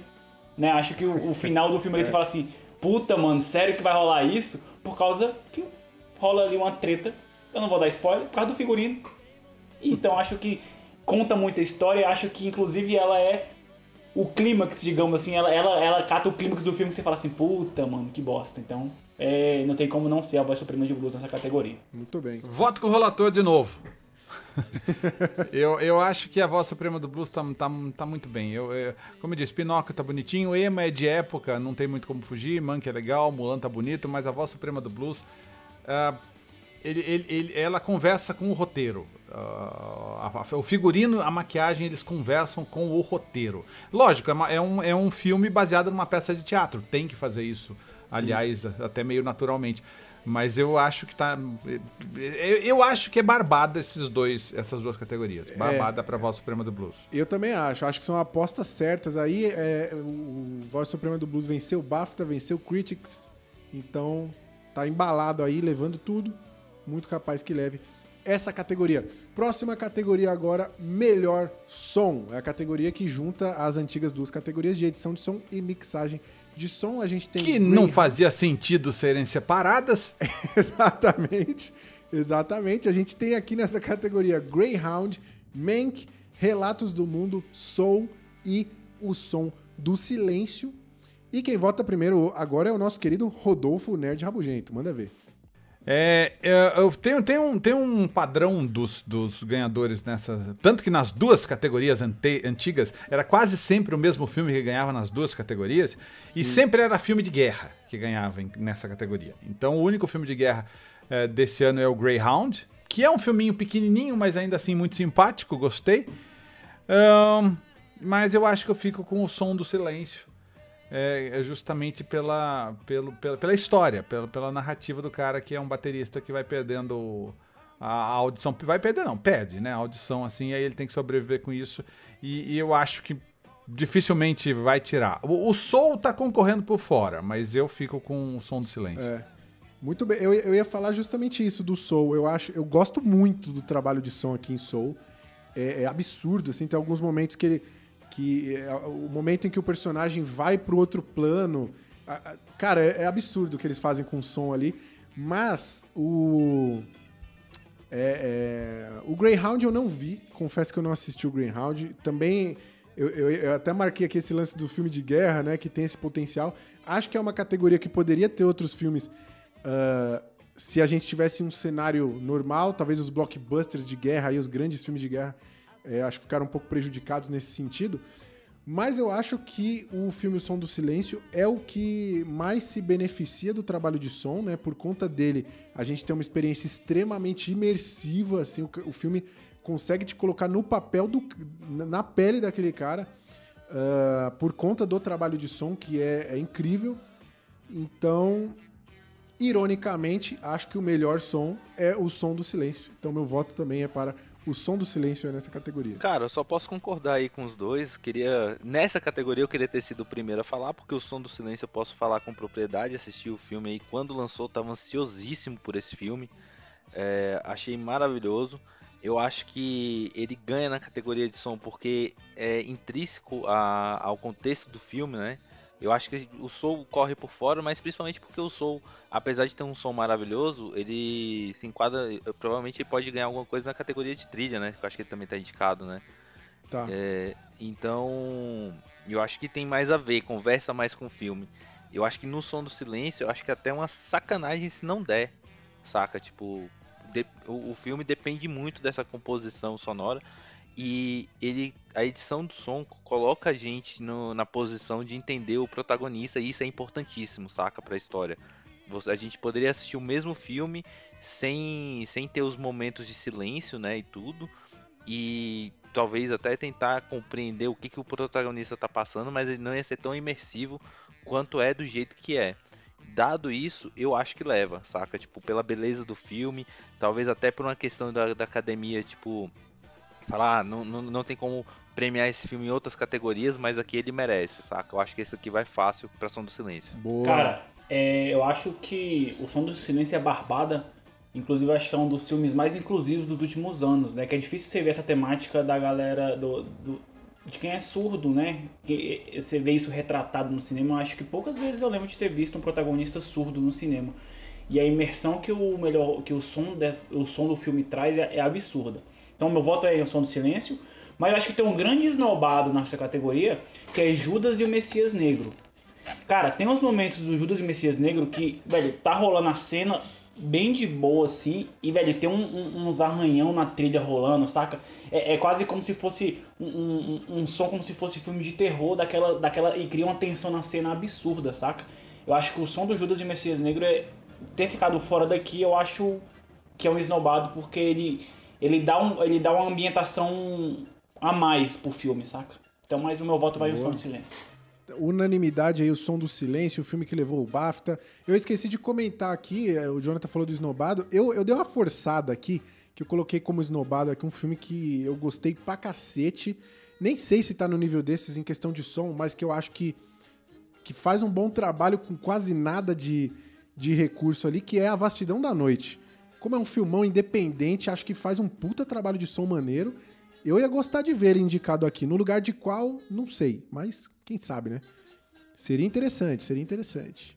Ah, vamos então, emendando aqui, já que a gente tá falando de som, vamos falar agora da melhor canção original, o momento aqui que o pessoal mais gosta, né? Que é aqueles shows que tem na premiação, o pessoal vai lá cantar as músicas. A gente tem Fight for You de Judas e o Messias Negro, Hear My Voice de O Sete de Chicago, Husavik de, do festival Eurovision da canção A Saga de Sigrid e Lars, Yossi, Rosa e Momo e Speak Now de Uma Noite em Miami. Vamos lá. Cara, é, essa categoria pra mim, eu acho que as músicas são todas muito boas, né? Acho que todas as músicas têm uma pegada de música que eu gosto de ouvir, que é uma parada meio. é, eu acho que todas têm um quê, pra mim, todas têm um quê de hip hop, que é esse lance do som da revolta, saca? É um som que, que instiga a luta e tudo. Só que dentre delas, eu acho das- dos, dos filmes que eu vi, né? O, o Sete de Chicago, Judas e Uma Noite em Miami, eu acho que Speak Now ela pra mim é que contempla mais o espírito do filme, saca? Eu acho que ela é a lição que um dos, que um dos protagonistas ou do coadjuvante, dos personagens principais em cena aprende. Então assim, ela é o resultado de um ensinamento. Pra narrativa, eu acho que ela funciona como o ápice do filme, que é Speak Now, que vai meu voto pra ela. Uma noite e manhã. Eu, essa, essa é a, a categoria que eu menos eh, posso falar com alguma precisão, porque eu não ligo muito. Confesso que eu não ligo muito pra melhor canção original, nunca foi minha praia. São todas músicas bonitinhas, mas eu vou ficar com a do Festival Eurovision, porque eu acho que tem a ver com o filme. O filme é uma trecheira divertida com o, o Will Ferrell. Eu nunca gostei do Will Ferrell, aprendi a gostar do Will Ferrell depois de, de velho. E eu acho que Rusavik é, é divertidinha. Eu vou ficar com o, o Começa a se Eurovision. decidir aqui o bolão, hein? Começa a se decidir É. aqui. Bolão está começando a rolar uma separação, isso é muito bom. Eu vou votar agora, sou o próximo a votar. Eu preciso dizer que eu tenho uma. Eu já vou, eu já vou falar isso aqui, que é o seguinte: a gente tem, tem aquela discussão de se Hamilton é um filme ou não é, porque é uma peça filmada e blá blá blá blá blá. O Oscar já considerou antigamente peças filmadas, não foi dessa vez, Hamilton ficou de fora. Se por acaso ficasse, pra mim, seria o vencedor moral de todas as categorias, principalmente as de música. né? Eu acho que poderia colocar como esnobado aqui Hamilton com My Shot, com Wait For It, acho que são músicas extremamente fodas. Ah, mas eu, como grande fã de Hamilton, tenho o consolo de ter aqui é, uma música que está na voz de Leslie Odom Jr., que interpreta lá o Aaron Burr em Hamilton, né? O vilão lá do filme, que é Speak Now, é, de Uma Noite em Miami. Pra mim, disparada a melhor música desse, desse, dessa relação aqui. Quando eu escuto, eu fico arrepiado. E por isso eu vou dar meu voto em Speak Now. Música dá um calorzinho no coração, acho muito, muito boa. Eu acho que o momento que ela entra é muito preciso, né, Roy? No filme ali, né? Acho que Foda, ela amarra foda. tudo, ela amarra tudo do filme. Eu vou começar minha consideração aqui falando do esnobado, que na minha opinião aí merecia ser, ser, ser indicado, né? Se não ganhar, porque o, o- a música é construída dentro do contexto do filme como a música que vai salvar o mundo. Então eu acho uma sacanagem uma, uma a, a premiação do Oscar não indicar Bill e Ted, o filme do- Nossa. Eu nem lembro o no- o nome da música, né? Mas Bill e Ted Encare a Música, o filme do ano passado, inclusive. Maravilhosíssimo. E, obviamente, eu tô de sacanagem aqui, porque eu nem achei a música tão legal, mas Cara, Mas o filme entrou é, no teu top 10, né? No top 10 do ano, assim, é um filme que você curtiu en- mesmo. Entrou, assim. cara, é, Bill e Ted é um filme divertidíssimo, mas definitivamente não é um filme de Oscar, não. Acho que eu falo que eu, trago ele na zoeira porque eu acho que ia ser muito engraçado se ele fosse indicado, saca? Tipo, o... ele é o terceiro filme da franquia. Não sei se a galera conhece Bill e Ted, se assistiu, se se importava. Eu assisti os dois, tipo, há muito tempo atrás e, e para mim foi uma, uma maravilha, delícia acompanhar eles fazendo o terceiro, né, e trazendo de volta para esse universo. Me diverti bastante assistindo o filme, não esperava rir tanto. E, e acho que ia ser divertidíssimo ter algum, algum tipo de menção na cerimônia, pelo menos. Porque, tipo, ele- a, a questão do filme é justamente essa, né? Bill e Ted volta, tipo, 30 anos depois e eles ainda têm a obrigação de fazer a música que, que vai salvar o mundo e eles ainda não fizeram, eles não têm nem ideia de como fazer. Então a música no final ali, tipo, poderia ser pelo menos mencionada na premiação. Dito isso, eu não tenho como opinar, porque eu só vi dois dos filmes indicados, né? Então, é, diria aqui que talvez Hear My Voice poderia levar, porque pra mim ela ressaltou enquanto eu tava assistindo o filme, eu lembro de ver ela no filme. Judas e Messias Negros eu assisti essa semana, assisti ontem, e eu não lembro que tinha uma música no filme. Então. eu- São eu boas ado- músicas, são boas Não, músicas. adorei o filme por outra coisa e tal, mas eu vou acompanhar aí o voto de vocês, vou, vou, é, como é que é, Maria vai com as outras, e vou em Speak Now, porque eu não quero perder o bolão, e não quero, tá, tá valendo meu cu, né, então tem que manter ele. É, tem que preservar, tem que jogar sério aqui, hein? Seguindo aqui, enquanto a gente tá nesse clima musical, vamos falar agora da melhor trilha sonora original. A gente tem indicados aqui o Terence Blanchard por Destacamento Blood, Trent Reznor e Atticus Ross por Mank, a Emily Mosery por Minari, James Newton Howard por Relatos do Mundo e, de novo, Trent Reznor, Atticus Ross e o John Batiste por Soul. Ai, caraca, que, que complicado. Essa daqui, vamos lá, eu tenho um pouco mais de, de, de facilidade, porque do- dos indicados eu só não assisti Mank. Eu tenho que dar os parabéns aqui pro Trent Reznor, que tá indicado duas vezes, né? Tanto por Mank quanto por Soul. É, Trent Reznor é o cara do Inch Nails, se eu não me engano. É, não é? É, boa pergunta, eu não sei. Se for, é uma curiosidade legal. Exatamente o que eu tinha imaginado. Fundador e principal força criativa por trás do Nine Inch Nails, que é uma banda de rock dos anos 90. Cara, velho, esse cara é talentosíssimo, né? Ima- Imagina aí que o cara tá tanto na trilha sonora do Mank quanto do Soul e tem uma, uma, uma banda de rock industrial, né? Tipo, então gostaria aí de se pá indicar pra ele. Vou, vou dizer aí pelo Soul dessa vez, como, como tinha é, defendido o Som do Silêncio na categoria lá de som. Acho que aqui o Soul merece pela temática envolvida, inclusive. Então acho que merece bastante. Gostei, Minares, Relatos do Mundo, Destacamento Blood são filmes legais, mas não, não acho que se destaca tanto a trilha sonora quanto Soul destaca. Cara, é, eu vou acompanhar o Caio aí também. Pra mim, eu acho que o favorito nessa categoria é o Soul, por toda. Pela música que acompanha em todos os momentos do filme, você tem uma música ali que acompanha aquele momento, né? Então acho que é bem trabalhado demais, acho que é tudo muito bem amarrado em Soul, né?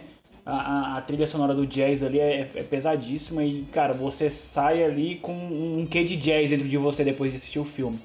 Só que eu queria também destacar aqui Minari, que tem uma, uma música muito gostosinha de ambientação, saca? Tipo, tem aqueles momentos do silêncio que tem muito em anime, né? Que o Miyazaki prega muito no filme dele. Minari tem muitos momentos de silêncio, acompanhado por essa trilha incidental ali rolando em segundo plano, que te dá uma, um abracinho, mas meu voto vai em Soul também. É, eu, eu digo sempre que música, trilha sonora não é minha praia mesmo, mas desses filmes a minha esposa disse que ela gostou muito do Destacamento Blood. Tem que... Uma Bem excelente- academia, bem academia, excelente maravilhoso. argumento. Não, e ela, e ela, e ela, ela, ela, tipo, curte, curte trilha sonora. Vocês assistiram ao filme Nobody? Que, que Ainda não, quero Ainda ver não. muito, cara. Então, ela, ela, ela, ela ficava falando da trilha sonora a cada cinco minutos. Então ela percebe isso. Tá, é, tá. E outra, você também não vai querer desobedecer a esposa porque tem gravíssimas consequências. Exatamente. Fez bem, jogou muito bem aí. Se a esposa falou, é verdade. É, jogou muito bem. Eu tenho dois grandes favoritos. Na verdade, sim, ó. Primeiro, o vencedor aqui dessa categoria moral é o Hamilton, como eu falei, mas como ele não foi considerado aqui, é, eu tenho dois grandes favoritos, que é o Minari. Realmente, eu acho que a trilha dele é lindíssima, assim, eu acho muito bonita. mas tem uma trilha sonora que é aquela que, que marca, é aquela que você quer ouvir depois. Eu cheguei a ouvir, em alguns momentos estava trabalhando, botei a trilha sonora aqui desse filme para ouvir. É, eu acho que ela, ela é muito bonita, muito sensível, tem muito a ver e é muito presente no filme. Né? Ela é mais marcante, fora que levou tudo até agora. Globo de Ouro, que não significa lá grandes coisas, ganhou também o Critics. Minha aposta é Soul, né? Acho que é o grande favorito.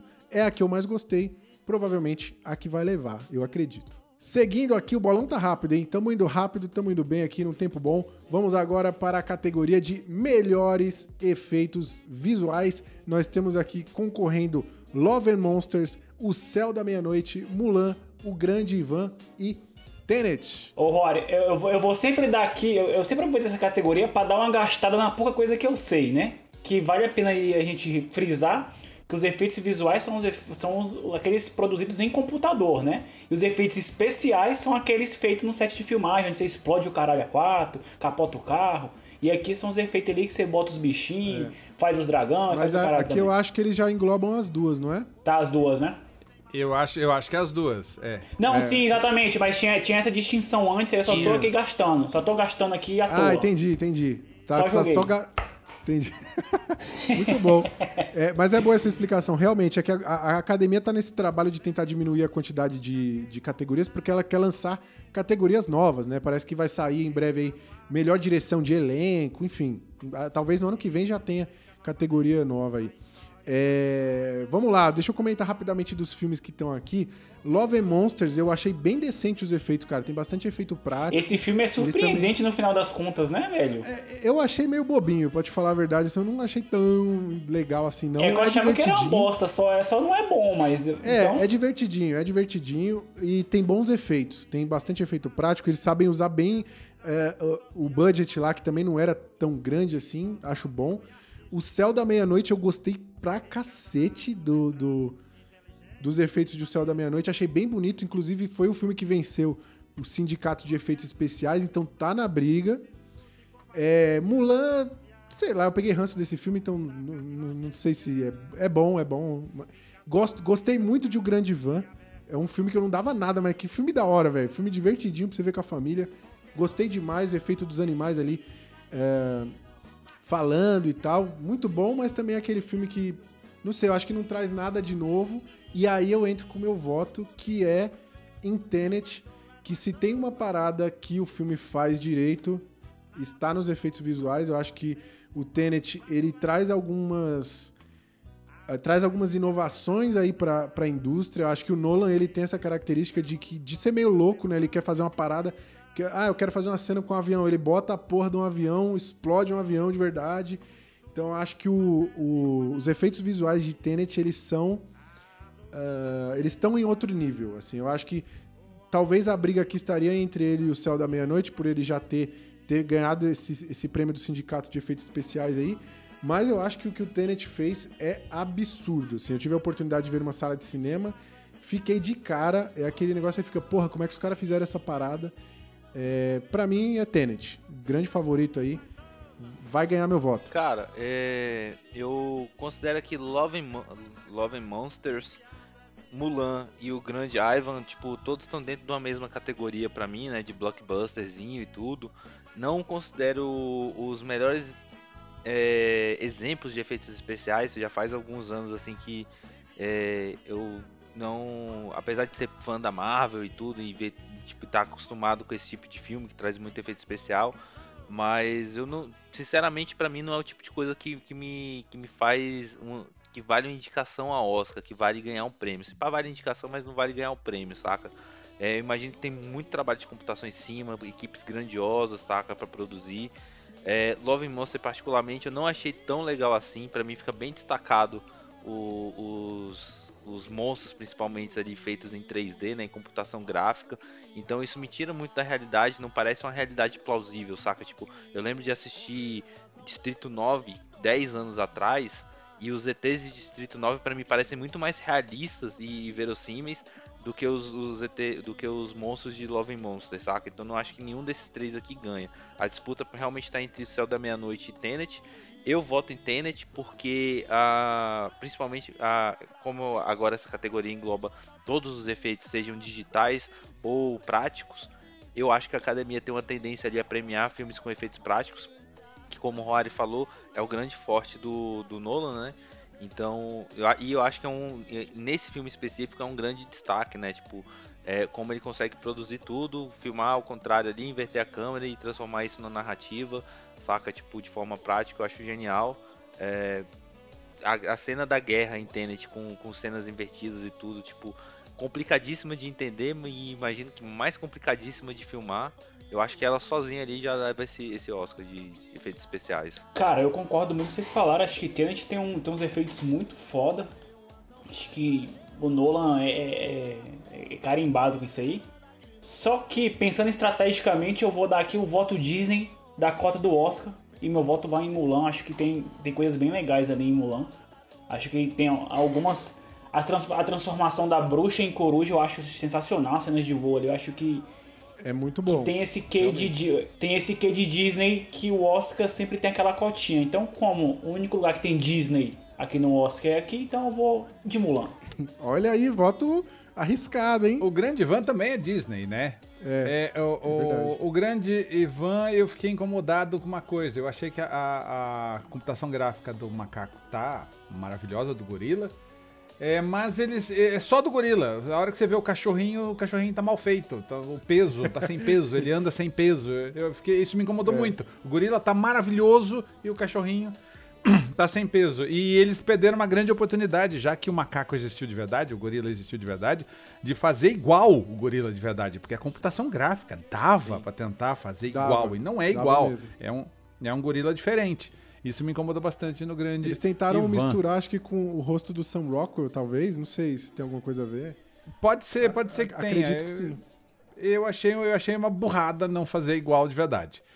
É, o Love Monsters eu gostei, Céu da Meia-Noite, eu não sei, hum, não sei se eu vi a computação gráfica, se eu vi esse filme errado. Eu não lembro, eh, talvez a computação gráfica seja tão boa nesse filme que eu não me lembro dela. E, e Mulan não colocaria, o Tenet eh, eu gostei porque tem muito efeito prático mesmo. Tinha avião vendendo, vamos comprar um avião e bater um avião no, no- no hangar. É, é o filme, desde que o, o, o o Christopher Nolan começou a fazer efeitos, grandes filmes com efeitos, é o que menos tem efeitos eh, de computação gráfica, é mais efeito prático. Tem menos efeito- efeitos especiais que muita comédia de hoje em dia. E eu fico com Tenet. Boa! Olha aí, Tenet, então, foi o, o grande vencedor aqui entre os nossos apostadores. Vamos ver o que, que vai rolar. E agora nós vamos começar a separar os garotes dos homens de verdade, hein? Porque agora o bicho vai começar a pegar a partir daqui.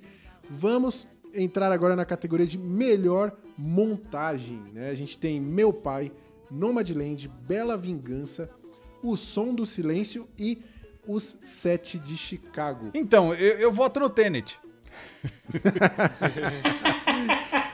eu, acho, eu acho que edição igual a do Tenet não teve esse ano. Por, por mais confuso, por mais estranho que seja, por mais qualquer coisa que a gente reclame do Tenet, a edição, o editor naquele filme, ele sofreu pra cacete pra fazer o que ele conseguiu fazer. Eu acho que eu, eu não sei como o Tenet não tá concorrendo a essa categoria. Mas já que o Tenet não tá, eu fico com meu pai, porque tem a ver com, com, com o tiozinho lá perdido na casa, se ele não sabe pra onde ele vai, é porque ele tem. Nomadland eu não achei nada demais, Bela Vingança é bonitinho, Som do Silêncio, a, a história não, não exige tanto da edição, e o Sete de Chicago também só tem o flashback, vai e volta. Então eu fico com meu pai. É, eu tô. Eu. Eu. Caraca, agora eu fico- eu tô muito em dúvida nessa categoria. Essa é uma das mais difíceis pra mim. Eu vou fazer de novo uma menção aqui à Vastidão da Noite, que pode estar abaixo desses filmes aqui, mas, cara, é um filme que eu gostei tanto que eu acho que ele podia ter entrado em algum É maravilhoso.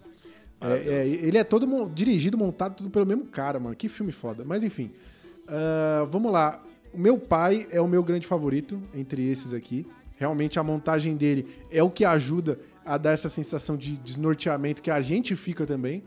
É, é genial, é brilhante assim o, que é feito com o trabalho de montagem aqui. Ah, caraca, que difícil.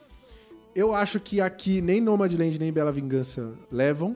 Eu tô realmente em, em dúvida aqui na minha aposta é entre o Som do Silêncio e o Sete de Chicago, ah, levando pura e basicamente aqui como, como base as premiações que aconteceram antes, né? Então a gente tem o Som do Silêncio que levou BAFTA e empatou no Critics com o 7 de Chicago. Então, é, é- é assim, é jogar a moeda pra cima.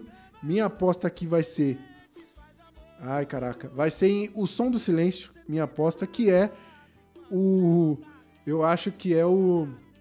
po- Pode surpreender nessa categoria. É um filme que vai levar mais estatuetas do que a gente imagina nesse Oscar. E eu acho que ele vai arrancar essa de melhor montagem, que é um trabalho bem bom também.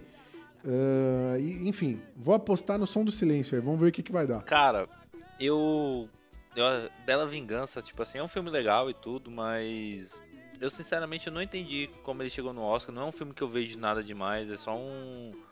Assim, obviamente tem todo um peso emocional ali de lidar com. com com luto, né, no filme, com, com questão do, do machismo, né, da, da, da violência, é, que é um tema importantíssimo, mas a forma como o filme é construída e é mostrada, tipo, eu não, eu não achei que tem um grande plot, tipo assim, não, não, não foi um grande susto pra mim, ele se vende, acho que com, como um filme maior do que realmente é, e principalmente questão de montagem, absolutamente não vejo nada de, de, de demais, né, como, como o Rodolfo falou, velho, tipo, Tenet é absurdo a questão de montagem, é uma sacanagem, eu acho que Bela Vingança, Nomadland, eu assisti só uns pedaços, eu não consegui terminar, mas eu acho que vai no mesmo sentido também. Não, não, não precisava estar indicado aqui. Toma lugares de filmes, de filmes melhores, mais complicados de editar.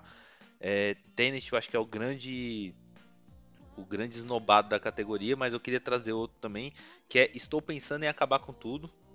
Um filme que, se eu não me engano, acho que é do Charlie Kaufman. Eu não sei se ele escreve ou se ele dirige. Ele diri- dirige o filme também. Além de escrever, ele dirige. Beleza? Um filme mar- mar- maravilhoso que tá na Netflix. Que tem uma, uma montagem complicadíssima também. De, de, de você estar fora de uma realidade. E eu acho que valia muito a pena estar indicado pelo menos nessa categoria. Ou em roteiro original. Acho que ele foi esno- esnobadíssimo no Oscar inteiro. Acho que ele não tá indicado em categoria nenhuma, né? Então, dito isso, já, já que já não posso votar em nenhum desses dois, vou votar em O Sete de Chicago, que eu acho um filme maravilhoso e ele deve ganhar em alguma categoria grande. Acho que essa é uma boa oportunidade para ele se, se mostrar que veio. Cara. É... O meu favorito não é o que eu vou votar pra ganhar, tá? Porque eu vou ser estratégico. Como já joguei voto fora lá em Mulan na categoria anterior, eu tenho que aqui tentar compensar nessa, né? Dito isso, a minha montagem favorita, e eu acho que pra mim é mais difícil montar um filme sensível do que um Tenet, porque você tem que ter um tempo de edição correto. É, velho, pra mim, o, o editor de meu pai, do meu, do, do meu pai do filme, ele editou esse filme com luva cirúrgica, mano. Que, velho, pra mim, os tempos de silêncio é muito perfeito, saca? Eu acho a edição do meu pai é a melhor de todas.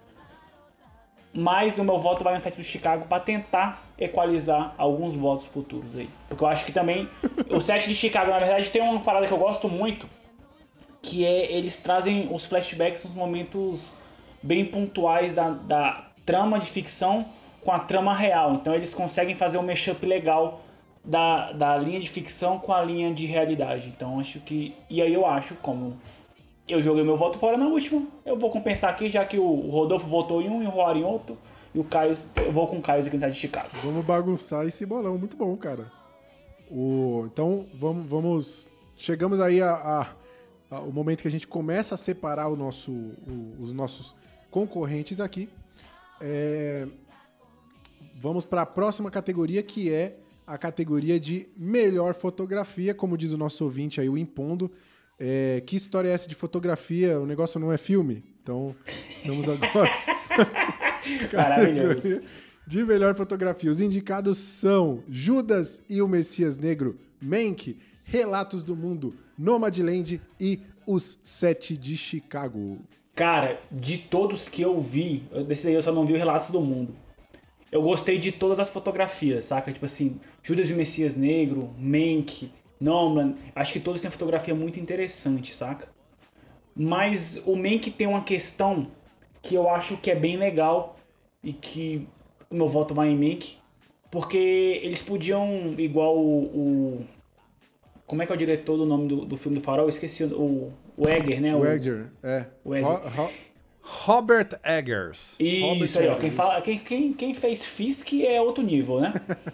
É, e ele, para fazer aquele efeito no filme do Farol, ele usou câmeras analógicas de fato, com lentes da época e tal, para trazer esse quê. No Mank, é, eles fizeram tudo isso com câmera digital, né? Mas gravando em preto e branco, respeitando esses contrastes que eles queriam trazer ali, meio de, desse expressionismo da fotografia.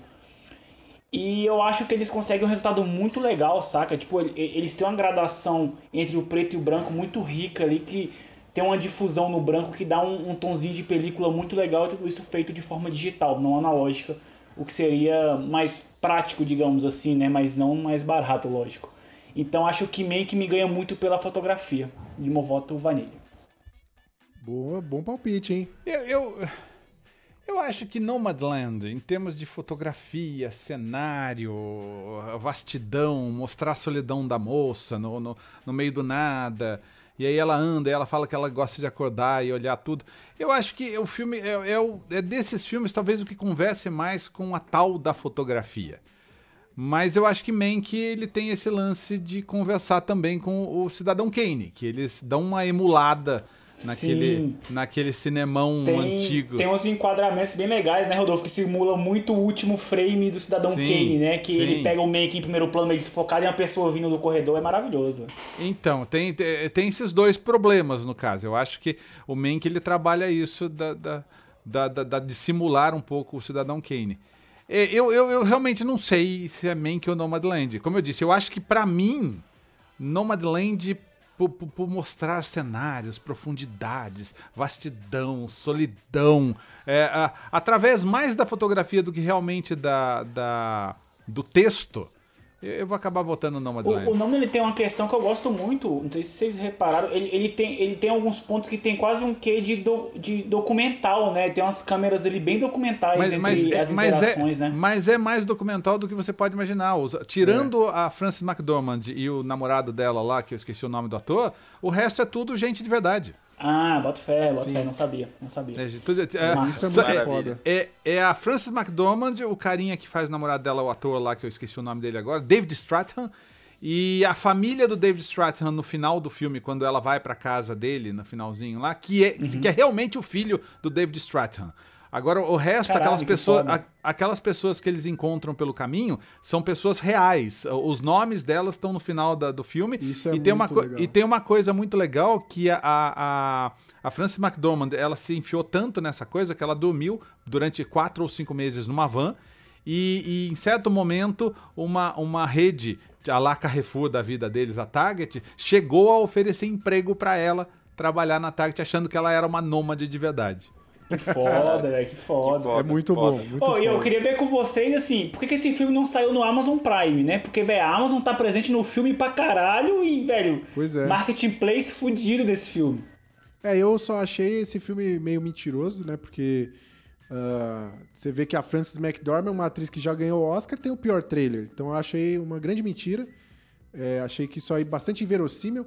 Mas, já que é a minha vez de votar agora, ah, vamos lá. Eu, eu gosto muito do Mank justamente por esse lance do da- dele emular o- o- a fotografia do Cidadão Kane. Depois eu vou elaborar um pouco mais. A gente vai falar mais dos, dos principais indicados lá na categoria de melhor filme, então nem vou gastar muito aqui. Gosto muito da fotografia do Mank. Gosto de todas, aliás. Relatos do Mundo é um filme que a fotografia me surpreendeu. Eu achei bem bonito, assim. Tem alguns planos também aéreos, assim, que mostram as cidades. Tem um plano ali que mostra um- uns cavalos. Cara, é muito bonito. Eu achei bem bonito. Eh, mas eu acho que nesse Oscar você. É tipo o Brasil que caiu na chave da Alemanha lá. Você não quer enfrentar Nomadland em praticamente nada, principalmente nas categorias maiores, né? Que a gente tá. As principais que a gente tá entrando agora. É, eu concordo muito com que o, o, Rodolfo falou. Eu acho que o Nomadland ele tem muito essa característica que ressalta a fotografia. É um filme que tem. Eles usam muito ah, luz natural, é, aquela luz de, de fim de tarde ali. Eu acho que Nomadland é o filme com a melhor fotografia, o filme que mais ganhou prêmios aí ao longo da premiação, então minha aposta é em Nomadland. Cara, é, eu podia gastar um pouco aqui. é, é, acho que essa categoria de fotografia das principais, ela é uma da mais subjetiva, saca? Tipo, uma fotografia bonita, tipo, é muito, é muito relativo, saca? Tipo, É, você fala de, de, de filmes como Nomad- Nomadland e Relatos do Mundo, isso me remete a filmes tipo como Na Natureza Selvagem, saca? No, apesar tra- traz coisas que já foram abordadas no cinema, saca? É, Judas e o Messias Negro e o Se- e Sete Chicagos, pra mim, eles têm uma fotografia parecida ali, né? Questão de principalmente- de época e tal. De, eu acho que os, os dois filmes se passam em Chicago, eu acho que eles trazem a mesma É bem oitentista, né, a, cara? a me- a mesma fotografia, né? atmosfera, é, justamente. Os dois têm o mesmo personagem, inclusive, né? Que é o Fred Hampton. Aparece nos dois filmes, né? Sim, então. Então, assim, tipo. É, é interessante. tô- tô- tô- é é uma categoria muito subjetiva, saca? Dito isso, eu acho que por todos os argumentos que o Rodolfo já falou sobre Mank, e não, não, não vale. né, Não, não vale ficar na repetição aqui, e só vou trazer mais um que eu particularmente eu gosto muito do trabalho do, do David Fincher como diretor, porque ele, ele tem, provavelmente deve ser o mesmo diretor de fotografia que ele deve trabalhar junto em todos os filmes, mas ele é muito meticuloso com fotografia no, na, na construção dos filmes dele. Aí recomendo pro ouvinte depois aí procurar no YouTube pro- é, falando sobre o trabalho dele de fotografia em Seven, os Sete Pecados Capitais, em como ele transforma uma cena simples de conversa entre o Brad Pitt e o Morgan Freeman e o, e o que seria o, o chefe de polícia ali em uma cena deles discutindo os casos. É, Seven é um filme clássico dos anos 90, né? Caso o ouvinte não saiba. É, ele trabalha com, com precisão ali, tipo assim, a importância de- do ângulo da câmera pegando o, o rosto de cada um no momento que eles falam. Então, é, sabendo que ele é tão metódico, mesmo sem ver Mank, e sabendo da importância de Mank, sabendo dessa relação que ele tem com o Cidadão Kane, eu acho que é quase improvável não ganhar. Tipo, meu Eu é acho que ele, Mank. inclusive, podia ter ousado um pouco mais na fotografia e ter feito uma janela 4x3, assim como a época. Fica aí o Zack Snyder aí metendo as janelas de qualquer jeito aí. Não é assim não, hein? Não é bagunçado não. Ó, chegamos aí então, comentamos aí mais uma categoria. Ficou dividido, né? Pelo que eu entendi, meio a meio aqui. Vamos ver o que, que vai rolar. E agora temos uma categoria que eu acho que é barbada, hein? Agora é melhor filme internacional. A gente tem Druk, mais uma rodada, um filme dinamarquês. Better Days, filme de Hong Kong. Collective, é um documentário da Romênia.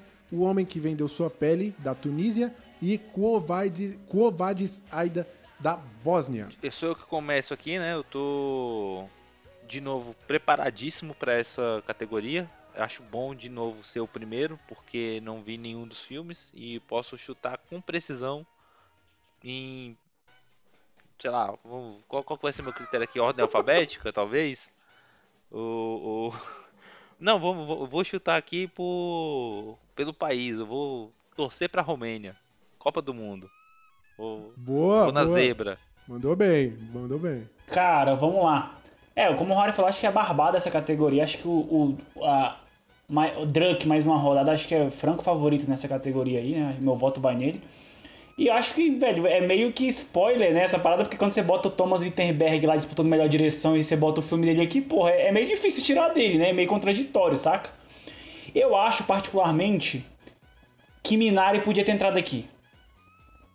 Já tava bom pra É. Minari.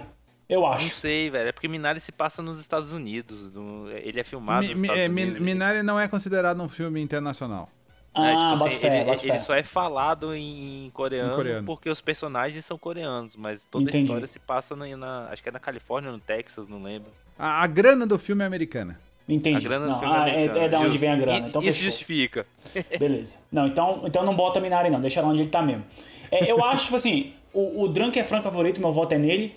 Mas eu acho que o Homem que Vendeu Sua Pele da Tunísia tem uma premissa bem interessante, pelo que eu li, saca? Acho que. Eu não vi, mas eu fiquei muito interessado pela premissa desses cinco. Acho que é uma premissa, inclusive, melhor que a de Drunk. Que a premissa de Drunk, pra mim, é muito meia bomba, saca? Mas meu voto é em Drunk. É, tem que fazer. Ó, o, o Rodolfo viu todos. Ele é Eu uma vi. das poucas pessoas que viu todos os filmes aqui, melhor filme internacional, então tem propriedade pra falar, então curioso. É, eu, eu acho que Drunk vai ganhar por uma questão, como, di- como foi dito, que o, o, o Wittenberg está concorrendo também a, a diretor. Fica estranho não ganhar, parece Sim. que tá, tá meio, sei lá, já é, já, já tá feito. Mas o Wittenberg tem filmes melhores, tipo A Caça é um filme muito melhor do que Druk e, e, e não tava ali. Ele não ganhou. É, Better Days é um filme sobre, sobre bullying. É um filme, é um filme longo sobre bullying. Collective vai ganhar como melhor documentário, mas entrou aqui como filme internacional também, não entendi porquê. O Homem que Vendeu Sua Pele é um filme bem bonitinho, é um filme simpático, é um filme que trata bem o lance do- do- dos refugiados de uma maneira diferente. Eu, eu até me surpreendi, esperava uma coisa, recebi outra. E Kovad Zaida é um filme tenso. Mas eu não sei, eu não, não, não daria prêmio pra ele, não, mas é um filme tenso. Eu ficaria entre. Se, como o Druk vai ganhar, eu acho que não tem o que discutir. Mas entre os outros, eu colocaria pro homem que vendeu a sua pele. Boa. Eu, eu já marquei aqui que é o Druk, né? Eu acho que é o filme que tem até mais apelo comercial, talvez uma campanha mais forte. É o filme que você mais escuta falar. Sim. É, acho que ele, ele, ele tá à frente dos outros realmente. O meu favorito dessa lista aqui, eu só vi dois deles, mas o que eu mais gostei foi o Collective. Eu acho um documentário muito bom, assim, é uma... Cara, é uma aula de documentário, assim, é, é muito foda, muito foda. Eu gosto muito do Collective. É, gostaria que ele ganhasse nessa categoria, não ia achar ruim, apesar de Drunk também ser um filme divertido e tudo mais, e Ô, como ô, a galera já eu parto falou. do princípio que o filme estrangeiro que vai ganhar é o que eu conheço o pôster. Então o Druk é o único pôster que você conhece de todos aí, é o Druk, tá ligado? É, é, não, não tem jeito. E, e por incrível que pareça, tem filmes aqui que até a galera votante da academia tem dificuldade de ter acesso ou não tem interesse em assistir. Então chega no Sim. momento da votação, os caras, ah, não vi esse Kovad Zaida aí e, o, e o, o filme sai prejudicado. Então, com toda certeza, a galera assistiu o Druk, a galera teve acesso ao Druk e eu acho que é o grande favorito aqui, vai levar. Mas um. um- acho que o Caio votou diferente aí só pra não anu- anular a categoria, né, Caio? Sim, não, vou, vou tentar correr por fora aqui, despreparado na, na, na competição. Vai Nosso que eu vi na- azarão. ganho na zebra aí. E papo É. com de alguém nessa. Vamos ver. Ó, próxima categoria, melhor documentário. A gente tem Collective, Creep Camp, Revolução pela Inclusão, The Mall, The Mall Agent, ou Agente Duplo, acho que é assim em português, Professor Polvo e Time. É, acho que eu que começo agora, é isso? É, né? Já na minha, uma das minhas categorias favoritas, assisti todos os filmes aqui. Já vou dizer que tem alguns filmes que eu nem sei se esses filmes entram na janela, mas que eu, eu gosto do. Eu gosto do. De alguns documentários que eu assisti ao longo do ano, acho que poderiam figurar aqui, como, por exemplo, Boys State, achei um documentário incrível. Atleta A, aquele documentário do Gees, o How Can You Mend a Broken Heart, também é incrível. E Babenco, acho que são documentários que poderiam estar aqui, talvez no lugar do Agente Duplo, não sei. Eu, eu- eu vou te interromper, você gosta de documentário? Gosto muito. Você viu You Cannot Kill David Arquette? Não, esse eu não vi. Veja, veja, é o documentário You mais divertido do ano passado. Vou procurar, esse eu não tive a oportunidade You de ver, Cannot. Kill David Arquette. O David Arquette é aquele ator é, que, que fazia o Pânico, o policialzinho do Pânico. Depois ele não conseguiu mais trabalho nenhum, ele se meteu na luta livre e é divertidíssimo esse documentário. Eu vou procurar. Fiquei com- já, já vou anotar aqui. Vou assistir. é, mas vamos à aposta aqui, né? A gente tem um problema. Ah, os meus favoritos dessa categoria é o Collective e o Time. Gosto muito. O Collective, como eu falei, é- é- é- ele é uma aula de documentário. Ele conta lá a história do- de um escândalo de corrupção no sistema de saúde da Romênia. É, que pra gente que é do Brasil, tá tão acostumado com essa porra, parece uma coisa pequena, né? Você fala, pô, caramba, os caras fizeram um documentário pra isso. Aqui no Brasil o negócio é esculhambação total, né? Mas mesmo assim é, é chocante, ele é muito bem montado também, enfim, incrível. Creep Camp é muito bom também, ele fala sobre um grupo de, de jovens que estavam ali num acampamento ah, de jovens com deficiência física e eles eh, foram responsáveis por causar uma revolução na luta por direitos dessa classe. É, esse, esse documentário tem o peso de ser da Hi- Higher Ground, né, que é a- aquela produtora dos Obamas. Então, foram os vencedores no ano passado com o American Factory lá, o, o Indústria Americana. O Demo Agent também é muito bom, que conta a história de um velhinho que entra como agente secreto num, num asilo, eu gostei pra caramba. Professor Polvo também é incrível, a história de um, de um cinegrafista lá com um polvo, não tem nada demais a premissa, mas ele consegue fazer milagre com, com essa história super simples. E o Time, que é bem bonito também, tem no Prime, de uma mulher que quer. é, que luta pra libertar o marido dela. Enfim, já falei muito. Ah, eu acho que os grandes favoritos aqui, concordando com o que o Rodolfo falou, é o Collective, por toda a representatividade por esse impacto, essa, essa, essa- esse escândalo que ele retrata, né? Ele é um filme que ganhou muita repercussão na Romênia e se espalhou pelo mundo justamente por ter essa qualidade. Por estar indicado em duas categorias, ele também ganha força, mas a minha aposta vai ser em Professor Polvo, por conta de alguns prêmios que ganhou e por ter a Netflix bancando uma campanha por trás aí, ter o peso do selo Netflix, o minha, o meu, a minha aposta é Professor Polvo. Bem, eu vou chutar aqui no Collective, também não assisti nenhum filme da categoria, mais uma vez despreparadíssimo. Mas se eu votei nele na, na categoria passada sem nem ter ideia, por que não votar nele agora? Como é que eu vou renegar o meu voto? Ainda mais É isso com, aí. com o endosso do, do querido Rodolfo aí, que já falou que ele é um. tá propenso a ganhar. Eu, eu não vou mudar de, de, de, de voto agora, sendo que tem um risco aqui de, de levar isso pra casa. Tem que manter a coerência, muito Tem bem. que manter a coerência. É isso aí, Cara, muito bem. é, essa foi uma das categorias que eu não assisti nenhum. Acho que foi a primeira que eu não vi nenhum. É, Time tem uma premissa que me ganhou já nas indicações que o Rory fez há uns meses atrás no, nos outros podcasts. Mas aí eu vou ter que ser estratégico também, né? Então, já que eu não vi nenhum aí que é pra chutar, eu vou chutar num que já foi indicado como melhor filme internacional. Se ele tá lá, não é possível que não vai ganhar, né? Aqui. Então, meu voto é em Collective. Boa. Eu, eu já falei que o Collective vai ganhar, acho que não, não- dificilmente não ganha. É, eu gostei muito do, do, do tiozinho lá, do, do agente É legal demais, duplo. cara. É, é, era, um, era um filme que seguia pra um caminho, aí o tiozinho levou a história pra um outro caminho e é muito legal. É, é emocionante, é muito bonito. o, o Professor Polvo é bonitinho, o Creep Camp é bonitinho, não me disse muita coisa, tem toda a história dele. E o Time eu não gostei. Eu achei Time chato pra cacete. eu gosto É pior- muito, eu gostei Eu muito. acho que eu- eu- de todos os filmes do Oscar é o que eu menos gostei. Não O- gostei O, nome certo seria Tomando Seu Time? Tomando seu time, é. Você pe- perca as duas horas da sua vida. Losing Time. Olha aí, então tamo- temos as nossas apostas. Collective aqui está na frente nessa disputa.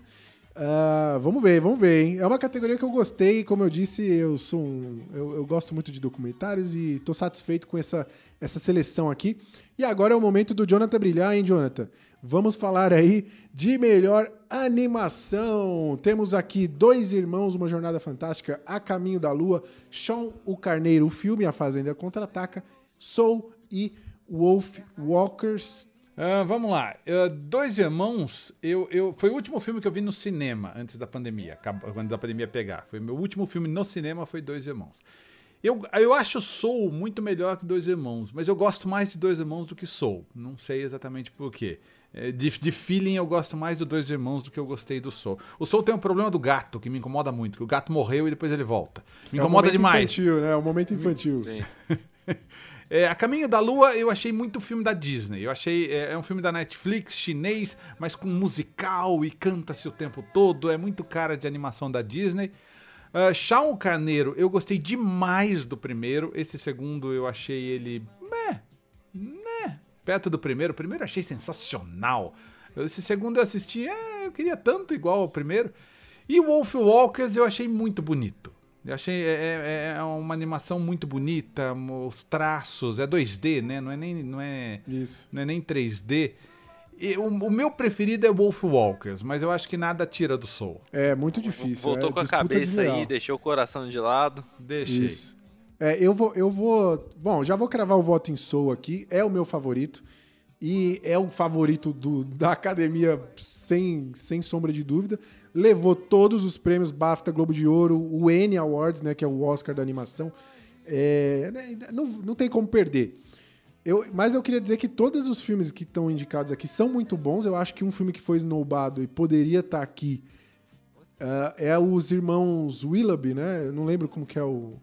Os irmãos Eu acho Willoughby, que eu esse, acho. esse é Sim, antigo, sim. né não? Willow, Cara, né? é, é, esse pra mim também eu coloquei aqui como esnobado, velho, que é um absurdo esse filme não tá, tá ligado? É, eu acho que ele teria espaço aqui, talvez no lugar de A Caminho da Lua aqui, que é uma, é uma animação muito boa, muito bem feita. E aí eu concordo com o Rodolfo que, assim, eu, eu acho que quando você tem um filme que, que é musical, o mínimo que você precisa é que as músicas sejam boas e as desse filme são chatíssimas, assim. O- Teve o uma lance, música que eu velho, gostei.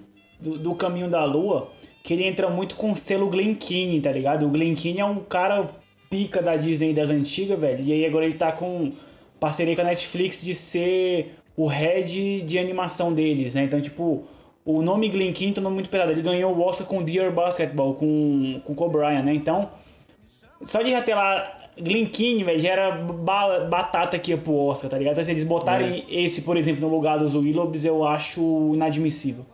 Pois é, mas de qualquer forma, a gente tá discutindo à toa porque quem vai ganhar é Soul e é a minha aposta. É justo, cara.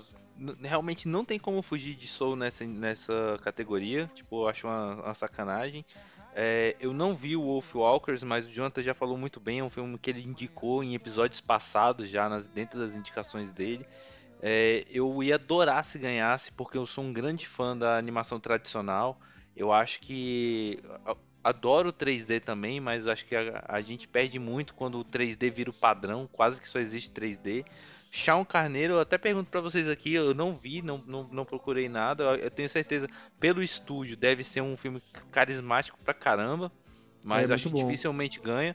É, o, o- pelo estúdio, acho que eu acredito que foi stop motion, né? Mas eu acho que eu lembro que eles já fizeram um filme em 3D com estética de stop motion no, no passado. Acho que nem, nem tudo deles é stop motion mais. Então não sei dizer. Mas Caminho da Lua não merecia estar na, indi- não merecia estar indicado. Achei um filme genérico pra caramba.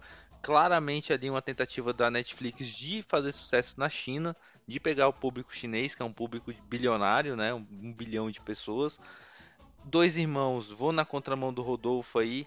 Não, prefiro o Soul em todos os quesitos. É um filme até divertido, mas eu acho ele muito genérico. O, o personagem principal ali, pra mim, é só o Linguine azul e o, o Linguine do Ratatouille. Não, não, não me chama tanta atenção. A história é um cara um pouco genérica também, tipo um pouco um meio previsível.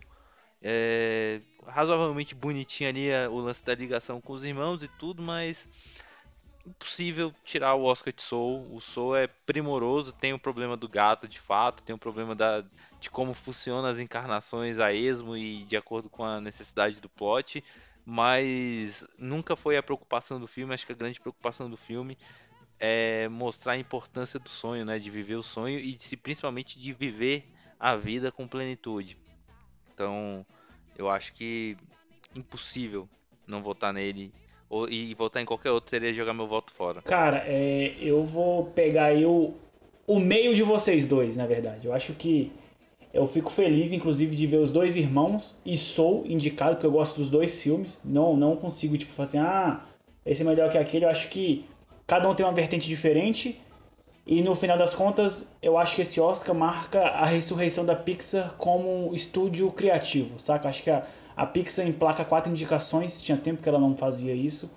Bota dois filmes na mesma categoria, Dois Irmãos e Soul, porque eu, eu consigo identificar os dois como é, é, temáticas diferentes. Eu acho que ambos os dois filmes merecem estar no Oscar. Os Dois Irmãos é muito legal, Soul é muito legal e cada um dentro do, da sua especificidade.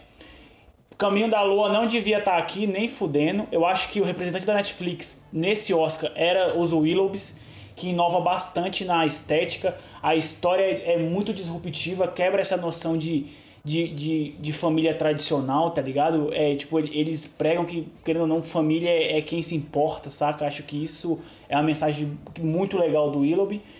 É, eu acho que faltou a cota oriental nesse Oscar e faltou ali um, um, um filme que véio, se destacou muito aí no, no, nos, nos circuitos antes do Oscar, que é Ongaku Our Sound, que é sobre uma, um, três estudantes ali que querem montar uma banda. E, velho, tem uma estética de animação muito da hora, saca? É, é, é um 2Dzão fluidaço, assim, não, não é tão Your Name do Makoto Shinkai, ele tem um traço muito específico, então acho que pela diversidade da categoria seria muito saudável ter ele como representante. De repente ele derrubar o caminho da lua. E Shawn, né? Como o Rodolfo falou, Shawn tem um filme que é, o primeiro é melhor, né? Então acho que o Shawn entra aqui numa cota também do, do filme europeu, mas que já tem o Wolfwalkers, né? Então é, é, é foda porque, tipo, o Wolfwalkers entra numa cilada muito grande em entrar com o Soul, tá ligado? Eu acho que se fosse qualquer outro Oscar dos últimos cinco anos, o Wolfwalkers ganharia fácil, saca? Porque, a não ser do. É, tirando do, do Spider-Verse, né? Mas o Wolfwalkers é um filme muito foda. E que, velho, deu o azar de cair contra Soul, velho. Que não tem como você tirar o Oscar do Soul. Acho que em muitos anos a Pixar é uma unanimidade nessa categoria pra mim, saca? Cara, eu vou, eu vou só completar a fala do Jonathan aí, porque eu vou discordar dele na real. Que eu acho que Soul é um filme muito Pixar das antigas. Velho, Soul pra mim, tipo, é um clássico da Pixar, assim como foi Ratatouille, Up e Wall-E, tipo, na época dos clássicos, saca? Ah, eu não Mas- consigo identificar assim, eu acho que é a nova fase. Eu acho que não, não, não, não, não entra nessa, eu acho. Cara, pra, pra, pra mim é tão clássico quanto. Tipo, Tá, tá no, tipo assim, top 5 da Disney, tipo, cabuloso.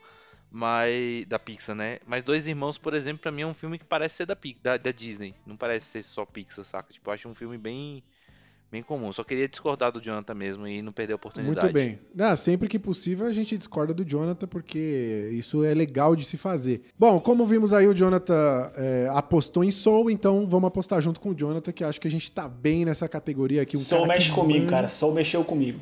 Cara, comigo também. Vou te falar que eu, sei lá, eu, eu acho um filme especial. Eu não sei Ele se foi o brilho dia que ele especial. foi lançado, foi ele de- eu assisti ele depois daquele almoço de Natal, tá ligado? Acho que tem toda a experiência, como o Rodolfo falou lá do, do King Kong, que tem aquela experiência por trás do filme, né? Então acho que Sim. você pegar um filme como o Soul, depois do almoço de Natal, no final de ano, onde tem uma pandemia fudendo todo mundo, acho que foi aquele abraço que você precisava pra terminar o ano, sabe? É, Então, Não, é, é aquele filme que você fala, pô, esse filme está falando comigo, esse filme é pra mim, entendeu? Ele vai falar com você de, de alguma forma. Vamos para a próxima categoria agora, que é melhor roteiro original. Agora acho que a gente vai começar a separar mais, hein? Esse bolão aqui vai bagunçar. Temos na categoria Judas e o Messias Negro, Minari, Bela Vingança, O Som do Silêncio e o Sete de Chicago. Quem vota primeiro é Jonathan Luiz. Manda ver. Vamos lá, velho. Eu acho que é uma categoria bem complicada. E as categorias de roteiro eu gosto bastante. E sempre fico incomodado quando eu não vejo ou Tarantino ou Spike Lee nelas. Eu sempre fico um pouco incomodado que eles sempre estão figurando nelas, né?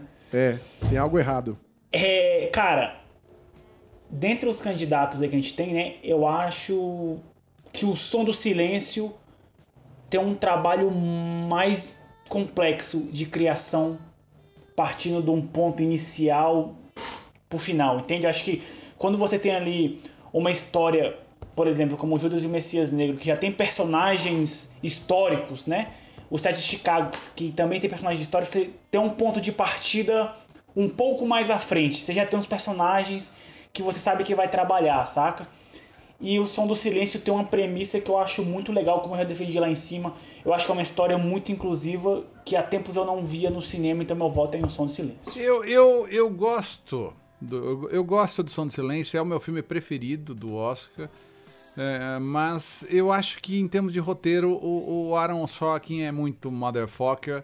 A gente se empolga com a história do Sete de Chicago. Eu não acho ele um grande diretor, eu acho que ele devia continuar só no roteiro. Os filmes que ele fez como diretor Sim. não são grandes filmes, são bons filmes, mas não são grandes filmes. Eu acho que ele é muito melhor roteirista que diretor, mas ele é muito bom roteirista. E a gente se empolga com as coisas que estão acontecendo, a gente torce junto com os caras que estão no meio do, do negócio lá da, da- do tribunal e a gente gosta da zoeira, o, o bate-bola que vai acontecendo. Eu acho que ele, como roteirista, é imbatível. E. Ele tem uma capacidade de criar diálogos que te deixam seguro, Sim. sentado assim, prestando atenção Sim. em cada palavra absurda, isso é verdade. Sim, mais do que qualquer outro que tá ne- nessa lista. Eu gosto de todos. é, meu preferido enquanto filme é o Som do Silêncio. Eu não sou tão fã do Sete de Chicago, mas não dá pra negar que o roteiro do Sete de Chicago é sensacional. É, é, eu concordo demais. Inclusive, o meu favorito aqui, quem eu gostaria que ganhasse é o Sete de Chicago.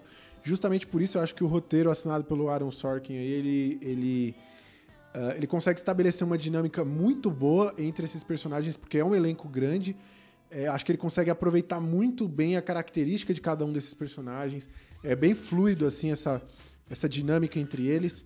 Ah, os, os, os embates né, que são estabelecidos no grupo. Enfim, eu acho que é muito, muito inteligente. Muito feliz esse roteiro. Meu favorito dessa categoria, mas vou usar a razão porque eu sou, um- eu sou competitivo, né? Eu quero ganhar o bolão. É, eu acho que aqui é um momento onde o filme Bela Vingança vai se destacar. É o filme que ganhou BAFTA, ganhou o prêmio do Sindicato dos Roteiristas. Então, é, O por tema é mais bem que eu relevante, né, velho? O tema é muito tema relevante. relevante, roteiro, né? é um não, é um roteiro que é bem estruturado, ele tem umas, umas viradas ali que surpreendem. É, tem aquela divisão de capítulos que é né, mais pro final lá que é interessante. É o lance meio Kill Bill, só que sem o Kill. Entendeu? Eu sei lá, eu, eu acho, eu acho que é um roteiro moderno que traz uma discussão. É a parcela Tarantino da categoria, né, Roy?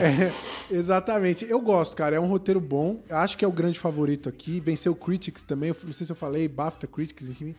É, tá fazendo a limpa e minha aposta é em Bela Vingança, mas eu gosto mais do set de Chicago. Eu só, eu só queria pontuar aqui que eu acho que faltou aquele Estou Pensando em Acabar com Tudo. Eu acho que o roteiro do Estou Pensando em Acabar Sim. com Tudo era muito legal. Não Sim. colocaram na lista. É, cara, que bom que você falou isso, porque eu sou um grande fã do, do Kaufman como roteirista. do- tanto do. Esse filme ele dirige, é maravilhoso, mas os filmes que ele trabalha junto com o Spike Jonze são do caralho. Eu, acho, eu gosto porque ele trabalha é, roteiro de uma forma muito além do convencional, saca? Tipo, ele quebra é, o que a gente espera de um, de um filme, ele trabalha o cinema como uma obra de arte mesmo, na minha opinião. E ele explora muito isso. Eu acho que realmente deveria ser um filme que poderia estar indicado aqui, principalmente com, com relação a roteiro, tipo um roteiro, é, sei lá, maravilhoso, né? A, a forma como ele vê, como ele propõe o filme, né? Eu não considero Bela Vingança um lá grandes coisas, fico tô aqui chocado com a informação do Roari que é um filme premiado, né, dentro da, da- dentro da categoria, que vem quente para essa categoria. Não esperaria isso do filme, acho que pra mim aqui era o mais fraco da, da categoria. Talvez Minari também não é um roteiro que me atrai tanto em questão de roteiro, acho que o filme ganha por outras coisas, outras questões, sentimentalismo, de enfim, envolvimento ali com os personagens, mas não acho um roteiro tão primoroso. Vou votar no- com o coração nessa categoria. Posso perder, provavelmente vou errar. Mas pra mim o melhor roteiro. Gostei muito do set, do set de Chicago. Achei um filme que nem, que nem o Rodolfo falou, um filme foda, bem elaborado. É, o cara manda muito bem em que- questão de, de roteiro, como o Jonathan falou, questão dos diálogos. Caraca, quando, quando eles estão discutindo o que, que é ser. O que, que- você é, que, que é ser um revolu... não é revolucionário que eles falam, né? O que, que é você ser um ativista e como ser ativista, um questionando o método do, do outro, saca? Tipo, e eles tentando entrar num consenso ali, eu acho maravilhoso aquela discussão. Mas, cara, pra mim, Judas e o Messias Negro é maravilhoso. Tipo, é um dos que eu vi mais recente, um dos meus favoritos do ano. Acho importantíssimo pela temática, pela questão histórica, pela luta. Eu acho que vale muito a pena ser reconhecido aí em mais categorias, mas eu acho que provavelmente uma que a, que a academia pode dar é nessa. O melhor roteiro original é meu voto. Posso, posso fazer um ponto do Judas e o Messias Negro? Você não acha que eles perderam a oportunidade de fazer um filme realmente sobre os Panteras Negras e fizeram um filme sobre agente infiltrado, que já tinha o infiltrado na clã, que é basicamente a mesma história? Total, Não, e- total. e, já tem o agente duplo também, que é o velhinho, que é um agente muito mais legal. Cara, Lem- eu, eu... lembrei muito do Infiltrado vendo esse filme. Cara, acho que é importante tal, tipo, realmente poderia ser um outro filme com uma outra pegada sobre os Panteras Negras. Mas, cara, partindo do ponto que, que é uma história que aconteceu também, que nem o Infiltrados na Clã, tipo assim, eu acho super válido repetir a, o, o contexto, saca? Ah, teve Infiltrados na Clã. Só que, velho, os dois filmes são baseados em fatos reais, é absurdo ver isso reacontecendo, saca? Tipo, então, e, e no caso do, do Judas e o Messias, Messias Negro, Messia, Messias, caraca, que dificuldade. é, eu acho mais pesado, tipo assim, não quero dar spoiler do, do, do filme, né? E tudo, mas. Cara, é. É, é cruel ver como desenvolve ali a questão do Judas, no caso, né? Eu esqueci o nome do. Do, do, do- da pessoa, né? Não é nem personagem, né? Da pessoa que passou por isso. Tem o documentário lá que eles mencionam no filme. Mas ver a construção ali do, do porquê que ele se coloca nessa situação e ver como dói nele é, estar naquela situação durante o filme, pra mim eu acho que é uma coisa, é uma história válida pra caramba e o filme aborda muito bem, tipo, e constrói o roteiro de um, de um jeito legal. Então, pra mim é o mais é válido pra caramba estar lá. Votos dados, vamos avançar para a próxima categoria, que agora é melhor roteiro adaptado. Nós temos uma concorrência aqui que tá acirradíssima entre Borá, fita de cinema seguinte, Meu Pai, Nomadland, Uma Noite em Miami e O Tigre Branco. Cara, melhor roteiro adaptado, bicho. Ah, Borá eu achei maravilhoso. Meu pai, infelizmente, não vi. É, o Tigre Branco também maravilhoso. Eu quero. Eu, eu acho engraçado, tipo assim, eu, eu não. Eu queria saber como. Eu, não entendo muito pouco pra entender como é que a, como é que a academia categoriza o que é roteiro adaptado o que é roteiro original. Porque do meu parco conhecimento aí, ou talvez o Rodolfo possa me ajudar a compreender, Borá entraria como um roteiro original, saca? Pra mim, eu- não entendo de onde ele foi adaptado.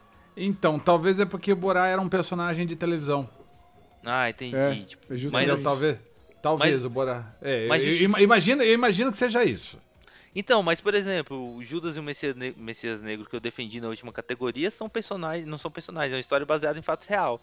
Então, o roteiro não é tão original, é um roteiro histórico, tipo, e tá Mas, na- na mas ele é. tal- talvez o original nesse caso seja, ele não é influenciado por nada que veio antes. Entendeu? Isso. Alguém Não pegou. outra- alguém, não o- existe o, uma obra. É, o roteirista pa- sentou e eu falou: vou escrever sobre essa porra. Eu acho que Sim. tem muito do ponto de partida ser uma propriedade intelectual de um terceiro ou segundo, saca? É, Pode pode ser. ser. É uma, é uma boa explicação. Eu vou. Eu vou votar com. Nossa, eu tô muito dividido nessa categoria. Principalmente eh, entre o Borá e o Tigre Branco. Tipo, Borá porque eu achei genial como é feito o roteiro, como ele se adapta às circunstâncias, né? Eu tenho certeza que ele não- não- o filme não se desenvolveu como foi escrito a princípio, porque rolou simplesmente uma pandemia no meio e a pandemia é retratada no roteiro, mas a construção ali pro plot final com o ex-prefeito Giuliani é primorosa, tipo, então acho que isso é muito válido. E o Tigre Branco pela construção da história em si, tipo, é um filme também maravilhoso que tá disponível aí no catálogo da Netflix. Mas eu acho que eu vou votar no, no Borá nessa. Vou, tô votando com o coração mais uma vez, pois estou apto a perder aí o, na- o meu bolão com esse voto, mas voto feliz. Cara, nessa categoria aí eu tenho um. Eu acho que tem filme. isso vai ter um- Eu não vi Borá, mas de resto todos são filmes muito bons, assim. Acho que não, ao meu ver, é o meu menos favorito, digamos assim.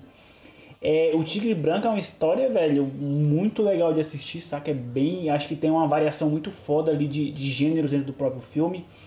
Uma Noite em Miami é um filme que eu gostei demais, tá ligado? Tipo assim, é, eles conseguem segurar quatro personalidades totalmente opostas num quarto por uma hora e meia e você fica ali, velho, sério que o filme vai ser todo passado num quarto? E, mano, e é muito boa a dinâmica de, de trocação. Eu acho que o filme ele tem uma grande, é, uma grande metáfora do quarto ali, é um ringue de boxe, né? Quatro cantos, um em cada ponta, trocação de argumentos de cada lado. Eu acho que tem esse, tem esse forte. Mas eu acho que meu pai é o favorito dessa categoria. Eu acho que a adaptação do é muito é foda, né? Que assim, quando você vê essa adaptação visual e, e tem essa, questão dele ter, ter que adaptar essa doença que o, person... que o protagonista tem e colocar isso de forma visual é um desafio absurdo e eu acho que o filme sai muito bem nisso. Então, eu acho que meu pai é que leva essa categoria aí. Ô, eu tô, eu tô morrendo de medo de falar meu pau aqui do nada, porque eu- sei lá. tô me controlando aqui. Vocês sabem que agora na edição eles podem usar esse meu pau pra todas as vezes que você É, falar toda meu vez que pai. eu falar né? meu pai, agora é meu. É, foda. Obrigado pela ideia, inclusive, aí, o- o Rodolfo. Ô, ô, ô, Jonathan, se você tivesse digitando no WhatsApp, o corretor já tinha te, te estragado É. sua vida várias Certeza, vezes, né? certeza. Com certeza. É, eu acho, assim, é o meu pai, não o meu pau, o meu pai e, o, e o Uma Noite em Miami, eles são do- dois filmes baseados em peça de teatro, assim como A Voz Suprema do Blues, que também é baseado numa peça de teatro. Eu acho que A Voz Suprema do Blues poderia muito bem estar aqui, talvez não esteja por, causa- por conta da cota, né? Uma Noite em Miami já fala sobre o, o drama do, do- do racial, então... É, mas eu, eu colocaria, eu acho que quem ficou de fora foi a, a voz suprema do blues, poderia muito bem estar aqui nessa lista. É, agora, entre esses que estão aqui, o Tigre Branco é o, é o que eu menos gosto. Não tenho problemas com ele, mas tenho, não sei, não é um filme que eu, eu vejo que ele deveria estar aqui. Uma Noite em Miami eu achei bastante legal, Nomadland é uma historinha simpática, bonitinha. Meu pai, é, é, eu gosto do filme, mas em termos de roteiro, assim, talvez uh, Borá, Borá. Borá, não sei se vocês sabem, Borá terminou de ser feito uma semana antes do lançamento. Eles terminaram, é, tinha, tinha cenas gravadas duas, três semanas antes, os caras estavam filmando ainda. É muito louco isso. É, eu, eu, vou, eu, eu vou dar pro meu pai, que ficou horrível essa frase também. Ai, ai, ai. Que- olha só aí, Caralho, o cara, sensacional, 10 anos, sei uma década aí trabalhando com cinema e está dizendo frases como essas, hein? Preocupante, preocupante. Ó, é, essa categoria pra mim é um problema, eu nem marquei aqui a minha aposta ainda. Ah, a gente tem aqui algumas adaptações de, de ah, formatos diferentes, né? Como o Rodolfo falou, o Uma Noite em Miami e O Meu Pai são de uma peça de teatro, Nomadland e o Tigre Branco de um livro, e o Borak é, é, é uma adaptação desse personagem que já vem do programa lá do, do Sacha Baron Cohen na TV. É... Caraca, muito difícil. Eu gosto muito. eu- os meus favoritos aqui nessa categoria é o meu pai e Uma Noite em Miami. É, principalmente meu pai, eu acho que o roteiro beneficia muito ah, nessa adaptação o uso da linguagem cinematográfica, né? Porque ele, ele. Eu acho que o roteiro ele consegue fazer uso de algumas, algumas questões aí que, que trazem essa história, adaptam muito bem do teatro para o cinema. Assim, eu gosto demais. Ah, e aí a gente tem um problema aqui, porque, como eu falei, eu fui atrás dos dados aí para embasar minhas decisões e ter mais chances no bolão. Só que nessa categoria a gente tem o Borá, que venceu o Sindicato dos Roteiristas, o meu pai, que venceu o BAFTA, e o Nomadland, que venceu o, o Critics' Choice. Então aqui a gente vai meio que jogar moeda para cima, né? Ah, eu vou apostar aqui em meu pai. Eu acho que vou acreditar no peso da premiação do BAFTA aqui. É um filme que eu acho que o, o roteiro beneficia e essa adaptação pro cinema foi extremamente feliz, assim, de, de, de focar ali no, no, no nosso personagem principal. Gostei muito. Acho que meu pai merece esse prêmio. Vamos seguir agora para outra característica, outra categoria complicadíssima. Melhor atriz coadjuvante. As indicadas são Maria Bakalova pelo Borá, o fita de cinema seguinte, a Glenn Close Era Uma Vez Um Sonho, Olivia Colman pelo Meu Pai, Amanda Seyfried por Mank e Yu Yang-yoon por Minari. E eu já começo dizendo aqui o seguinte, eu acho que foi esnobadíssima dessa categoria a Ellen Burstyn, lá do, do Pieces of a Woman. Eu gosto muito da interpretação dela lá. É uma mulher que você gosta, você entende as motivações, mas ao mesmo tempo você odeia aquela véia. Então eu acho que ela mandou Verdade. muito bem. Ela mandou muito bem. E eu colocaria ela aqui. Vamos lá, quem eu acho que tá nessa corrida? Maria Bakalova levou uns prêmios aí, ganhou o Critics' Choice, tá vindo forte. E seria meio que o Oscar dizendo: olha só como a gente é legal, como a gente é descolado, né? Dando o prêmio aqui pra Maria Bakalova. A Glenn Close também tá forte, mas meio que aquele Oscar honorário, assim, sabe? Que é meio que pela carreira. Chegou o momento de dar o Oscar para ela, vamos dizer assim. Mas não é bem pelo trabalho no filme. Já vimos isso acontecer em algumas vezes. Mas a minha aposta é a Yu Yang-yoon, que é a vovozinha lá do Minari. Eu acho que ela tá incrível nesse filme aqui. Vou acreditar em alguns prêmios que ela levou também, que inclui aí o Sindicato de Atores. É, então, meu voto vai pra Minari. Cara, eu. É uma categoria que eu estou razoavelmente despreparado. Talvez, tipo. Vi três dos. Dos principais filmes. Não, dois, vi dois. Complicado opinar dessa forma, né? Sem, sem ter visto todas as, as atuações. Eu acho que é uma categoria que, tipo, realmente ela é muito focada na, na, na, na performance, né? Então, assim, você pode ter uma performance excelente num filme ruim. É, você pode ter uma, uma performance excelente num filme que não fez tanto sucesso. É difícil dizer o que, que a categoria leva em consideração fora o, a performance mesmo, né? Como o Roari falou, Glenn Close poderia levar aqui pelo histórico, né? Talvez por, merecimento. A gente viu isso acontecer que nem ele falou, né? O, o, Leonardo, o Leonardo DiCaprio levou um sem merecer pelo sem merecer não, né? Mere- mereceu mais em anos anteriores, né? Mas levou pelo relevante, né? O esqueci o nome dele em português. O Regresso, né? Eu gosto Regresso, muito desse filme aí. justamente, O cara sai na mão com o urso, velho. Se você não merece um Oscar por isso, eu não sei Sim. o que, que pode Cara, te dar um eu, Oscar. eu, eu vou dar aqui o meu chute pra Yan Jung Yan no Minari, porque eu acho que é a oportunidade de ter um Oscar pra Minari, saca? Tipo assim, eu acho que não, não, não sei se é um, um filme, um filme que tá presente em várias categorias, mas eu não sei se vai levar tantas. É, eu acho que ali é um. A, a academia tá numa, numa fase de diversificar, né? Então. E a, a atriz fez um trabalho maravilhoso como a vovó no filme, é absurdo, né? O carisma que ela tem. Então eu acho que talvez seja essa oportunidade de Minari brilhar. O meu voto vai Boa. pra ele também. Cara, eu acho que só pra acrescentar aí tudo que vocês já falaram, acho que a Yu Young-yeon é a favorita.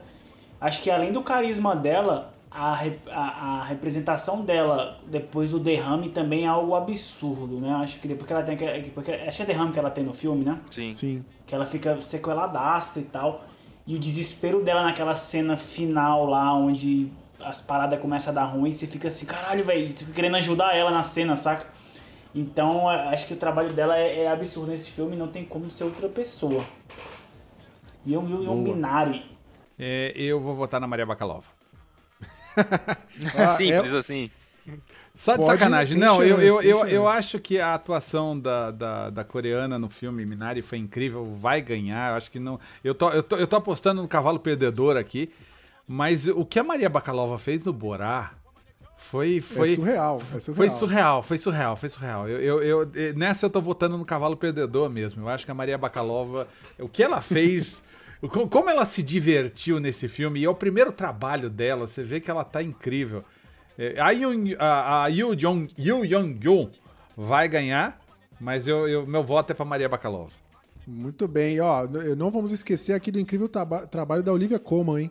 Nem comentei, mas puta que pariu. Sim, total, total. O olhar dela é dilacerador. É, belíssimo trabalho, mas ela já ganhou o dela, então não vai levar dessa vez.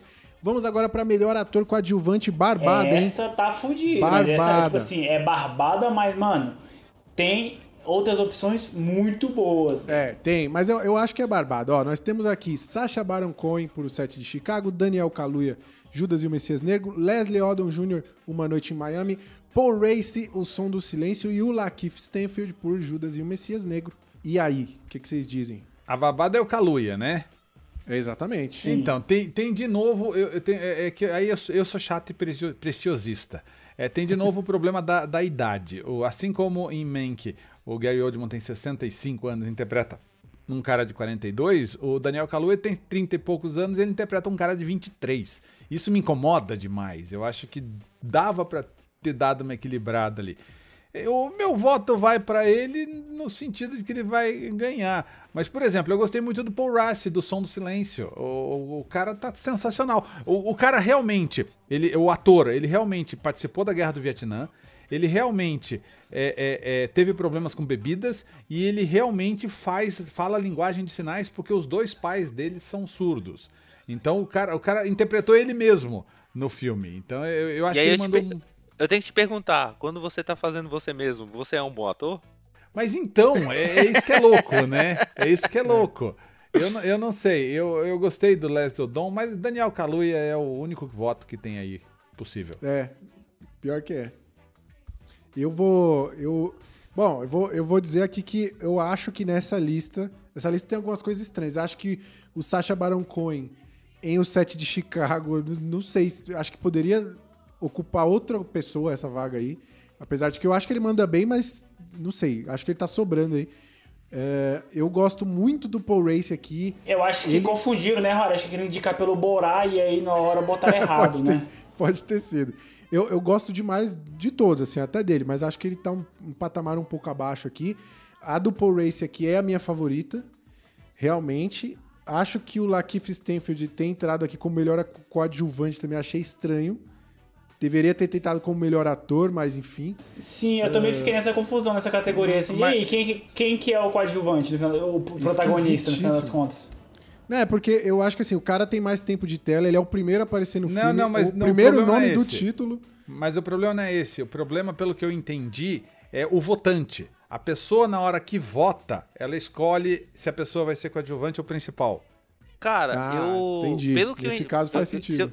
Se eu não me engano, eu acho que os filmes inscrevem o- as pessoas pra categoria, saca? Na real, acho que não, não, não tem essa diversificação na hora de votar. Tipo assim, Tem. o, Tem, tem, eu pesquisei, é, eu pesquisei. Eu fiquei É? muito curioso para entender por que, que os dois estavam ali. É, tem sim, o, o- o- na verdade, o- quando um filme faz propaganda, fa- faz o, o- trabalho de vender o ator, ele sugere: olha, Daniel Kaluuya está sugerindo ele como ator principal. É uma sugestão, mas quem escolhe mesmo é o porra do votante. É incrível Porra, isso. eu, eu acho isso injusto, porque, porque eu ia falar que se fosse um- uma, uma proposição do, do filme, tipo assim, ah, a gente, a gente tá é, cadastrando aqui Daniel Kaluuya e o Lakeith Stanfield como atores coadjuvantes, até, até entenderia, tipo assim, porque, falar, olha, a gente não quer dividir o, a gente quer dividir, o- não quer dar protagonismo, a gente quer dividir o protagonismo Até porque entre os dois, são protagonistas, né? é, então, faria É. muito sentido se fosse uma coisa que vem do filme, partindo do filme. Mas não saindo do filme, eu acho que é uma sacanagem com, com o Lakeith Stanfield, porque pra mim ele é o protagonista da história. A história é sobre como ele age e Também interage acho. durante o filme todo. Então, saca? mas é, é- é isso que eu quero dizer. No final das contas, os dois poderiam estar como melhores atores. Sim, Isso. também. Também Os- poderia os, acontecer. dois. Mas, É. mas, mas eu, ainda, eu ainda acho o Kaluuya coadjuvante mesmo no, no, no filme. Ele é um Sim. excelente coadjuvante, é maravilhoso, importantíssimo pra história. Mas eu acho que a história toda é sobre o ponto de vista, é principalmente sobre o que, que o, o Lakeith tá fazendo, né, no, no filme, o, o, o papel do Lakeith, né, no, no filme. Então, Sim. pra, eu achei estranhíssimo também, tipo, acho até um- quase uma sacanagem, né, ele não tá indicado a melhor ator. E É. principalmente porque isso é, priva a possibilidade do, do filme ganhar nas duas categorias, né? Tipo assim, inclusive é, você tem que dar o prêmio ou pra um ou pra outro. Acho uma sacanagem, saca? Tipo, colocar os dois na mesma categoria. É, eu acho que realmente é do Kaluuya. Eu tô votando na, na hora, na hora errada? O É, eu não, já eu votou, não, né? não, eu ainda não votei, mas enfim, eu, é, não tem como. O voto é, é no Daniel Kaluuya, porque eu acho que o discurso, a, a- a atuação dele extremamente inflamada eh, te dá vontade de sair na rua tacando coquetel molotov. Não sei se vocês sentiram isso. Eu senti. Sim. É, e, enfim, ele vai ganhar só. E, e acho que esse lance de que a galera tá falando, ah, porque pode dividir voto entre o Daniel Kaluuya e o Lakeith Stanfield, eu acho que não vai rolar. E o Daniel Kaluuya vai levar esse prêmio. É, cara, acho que dessa categoria aí não, não tem discussão. Acho que o Kaluuya é um cara que já deixou de ser. Já deixou aquele estágio de ascensão e já é uma realidade. Acho que todo filme que tem ele, você já para pra falar assim, porra, tem um Kaluuya, eu acho que eu vou assistir. Acho que ele já tem esse, esse peso de lançamento dos filmes em que ele participa. Eu acho que ele ganha. Mas, cara, desses, desses personagens, digamos assim, dos filmes, dos atores coadjuvantes, o que mais me pegou, assim, que eu gostei mais é o Leslie Odom Jr., velho. Ah, pra mim, ele no filme de One Night in Miami, pra mim, velho, ele... Ele é de longe ali o cara que mais se destaca, saca? Quando ele fala, você para pra ouvir, saca? Ele tem um carisma absurdo, assim.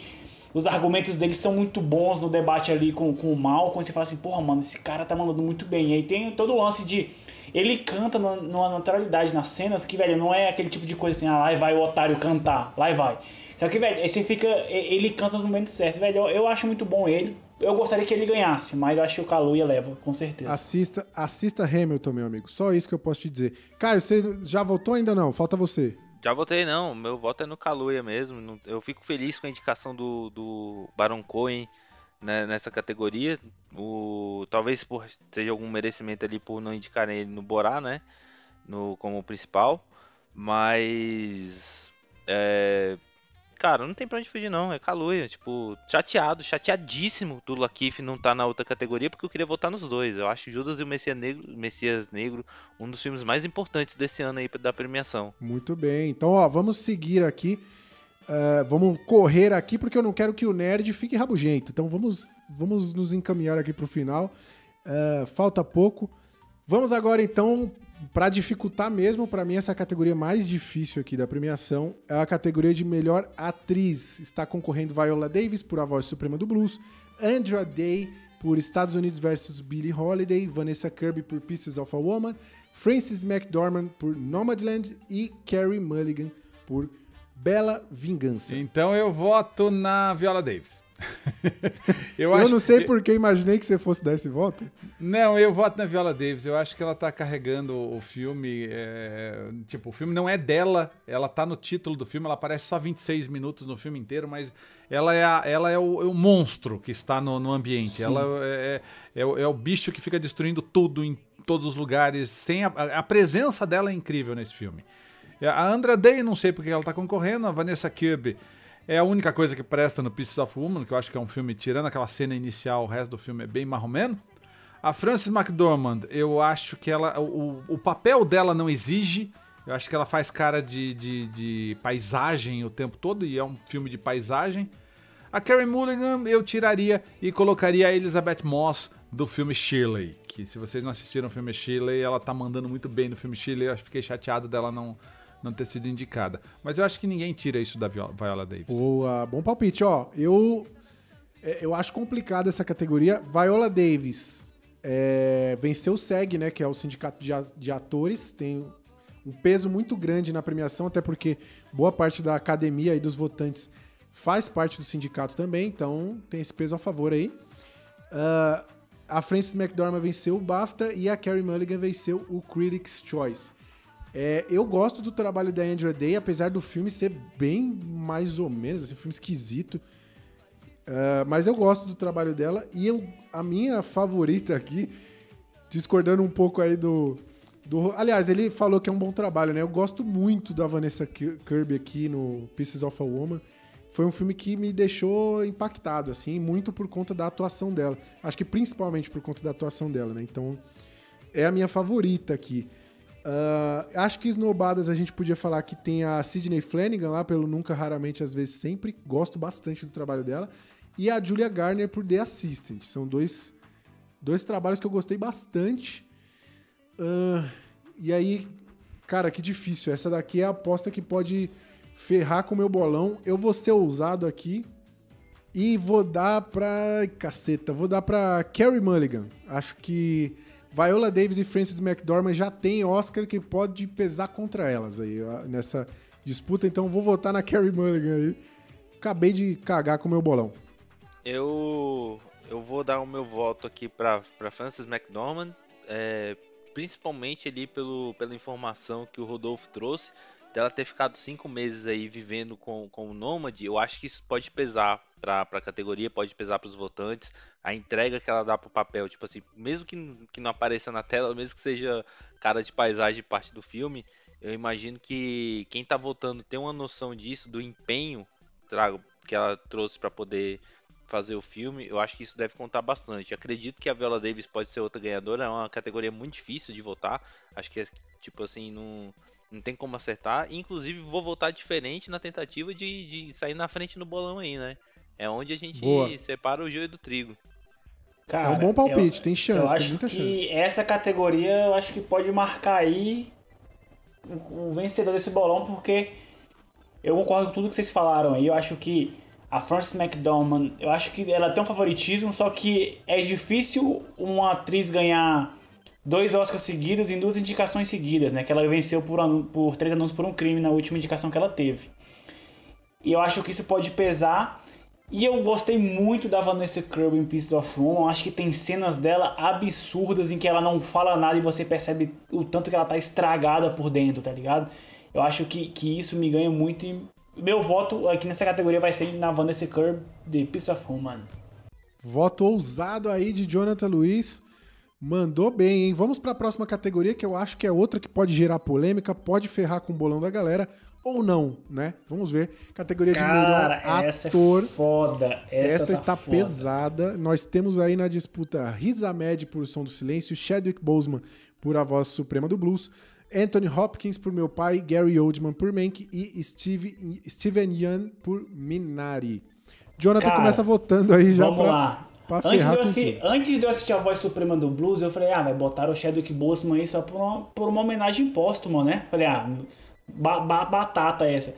Só que, mano, depois que eu vi o filme, eu falei, mano, que interpretação foda. Quando você olha pra ele e lembra que ele é o Pantera Negra, o Pantera Negra, e aí depois você olha pra ele nesse papel e fala assim, caralho, mano, que foda. Eu acho que ele, ele imprime um sotaque no personagem absurdo, saca? A forma como que ele fala é muito maneira. Cara, eu tô bem dividido entre ele e.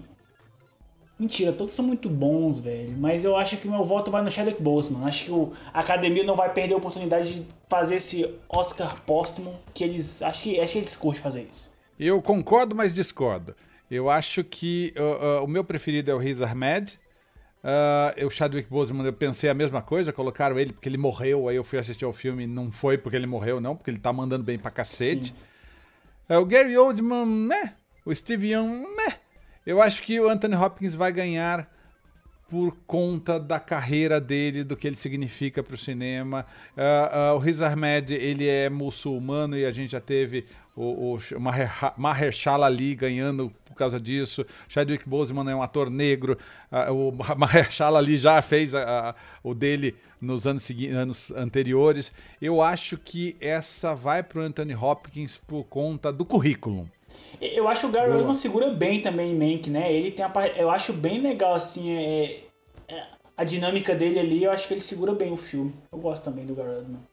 Eu gosto de todos, cara. Eu gosto de todos aqui. Ah, gosto muito do Riz Ahmed. Acho que a gente poderia traçar um paralelo com a atuação da, Fran da Frances McDormand no sentido do cara ter vivido aquilo ali, saca? Um- ele, ele realmente entrou naquela vida e, né, falando por sinais e tudo mais.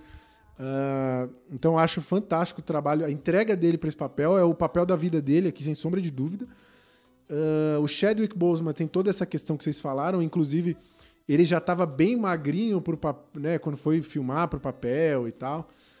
Ah, mas para mim, a, a- antes de eu falar a minha favorita, vou dizer esnobados que poderiam estar aqui, mas no lugar de quem eu não sei, só vou jogar os nomes aqui, que é o, o Mads Mikkelsen, que eu gosto bastante da atuação dele, e o Delroy Lindo, principalmente. Acho que ele fez um trabalho muito bom.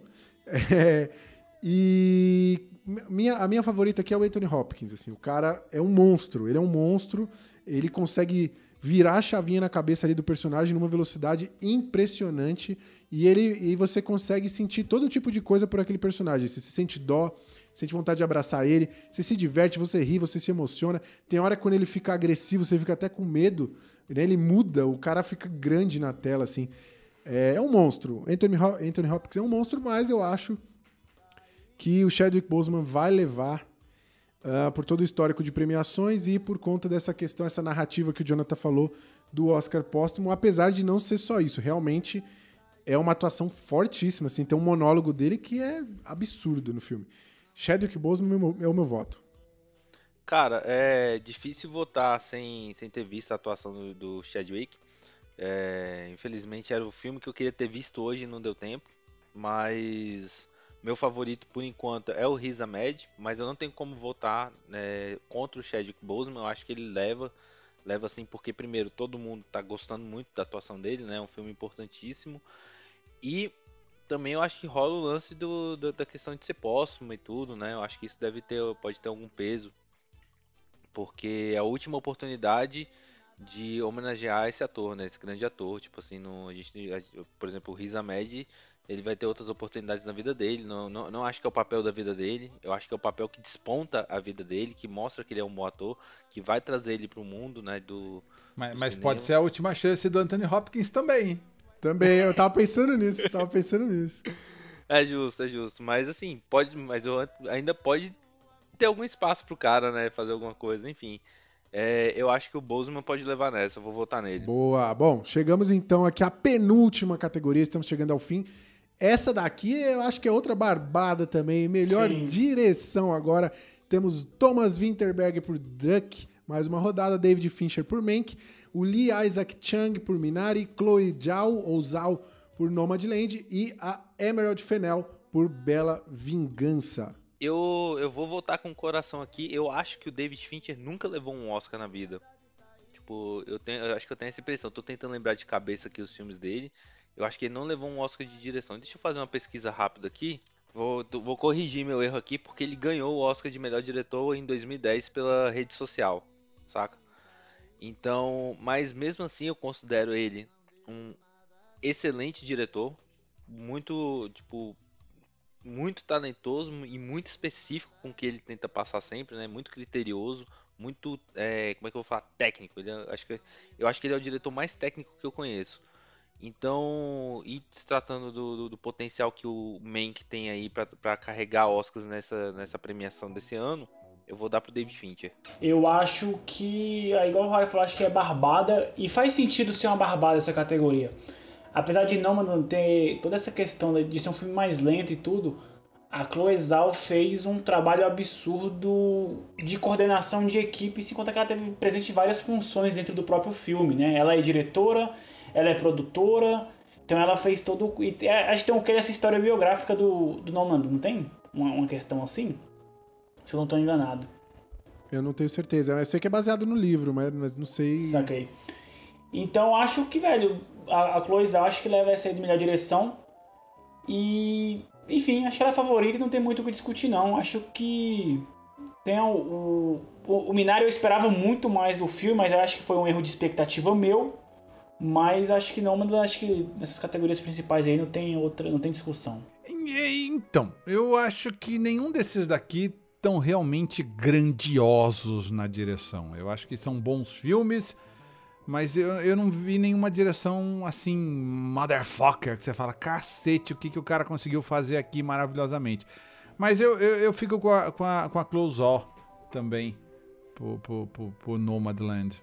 Eu acho que eu acho que ela vai levar, é, é o filminho mais, mais levado, assim, em termos de- de, da, da- de, de diretor. O, o, o, o Minari eu acho que é um filme meio comum, segue um padrãozinho meio comum, bonitinho, redondinho, amarradinho. Bela Vingança tenta ser diferente, a estreia da diretora é legal.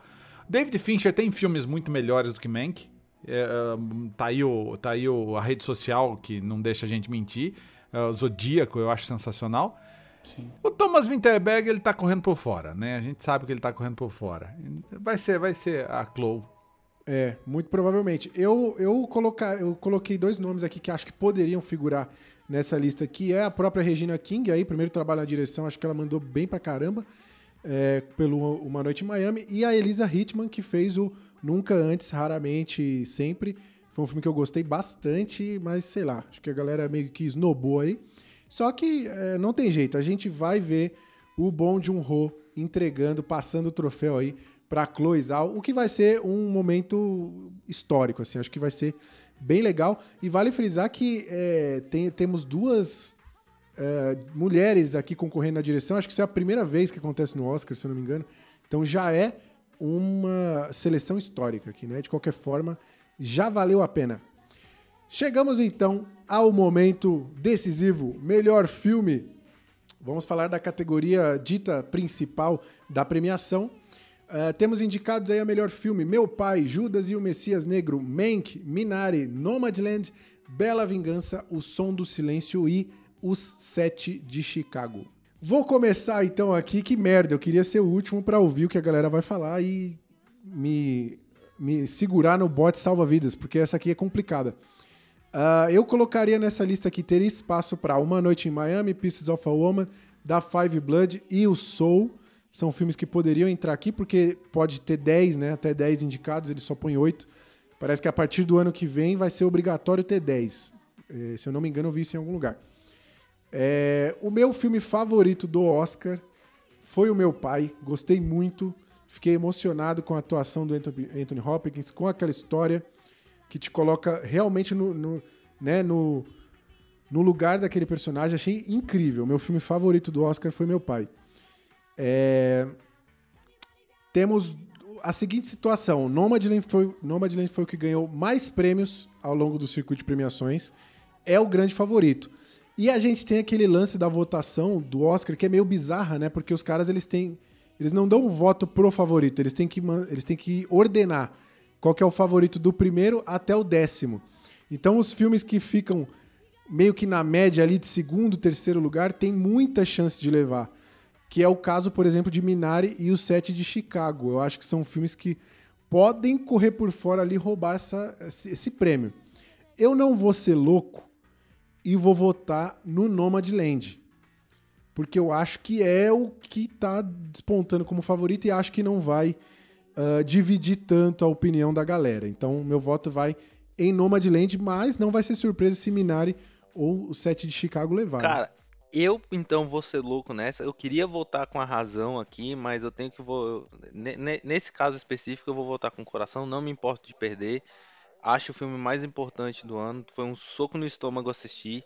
Saí, terminei o filme com aquela, com aquela sensação de tá- ter que engolir um sapato, saca? Tipo de. e- cara, completamente desacreditado com a sociedade em que a gente vive, porque apesar de ser um filme de época, tipo um filme que retrata o passado, ainda consigo ver as mesmas engrenagens rodando no dia de hoje, que me entristece e desespera com a nossa sociedade.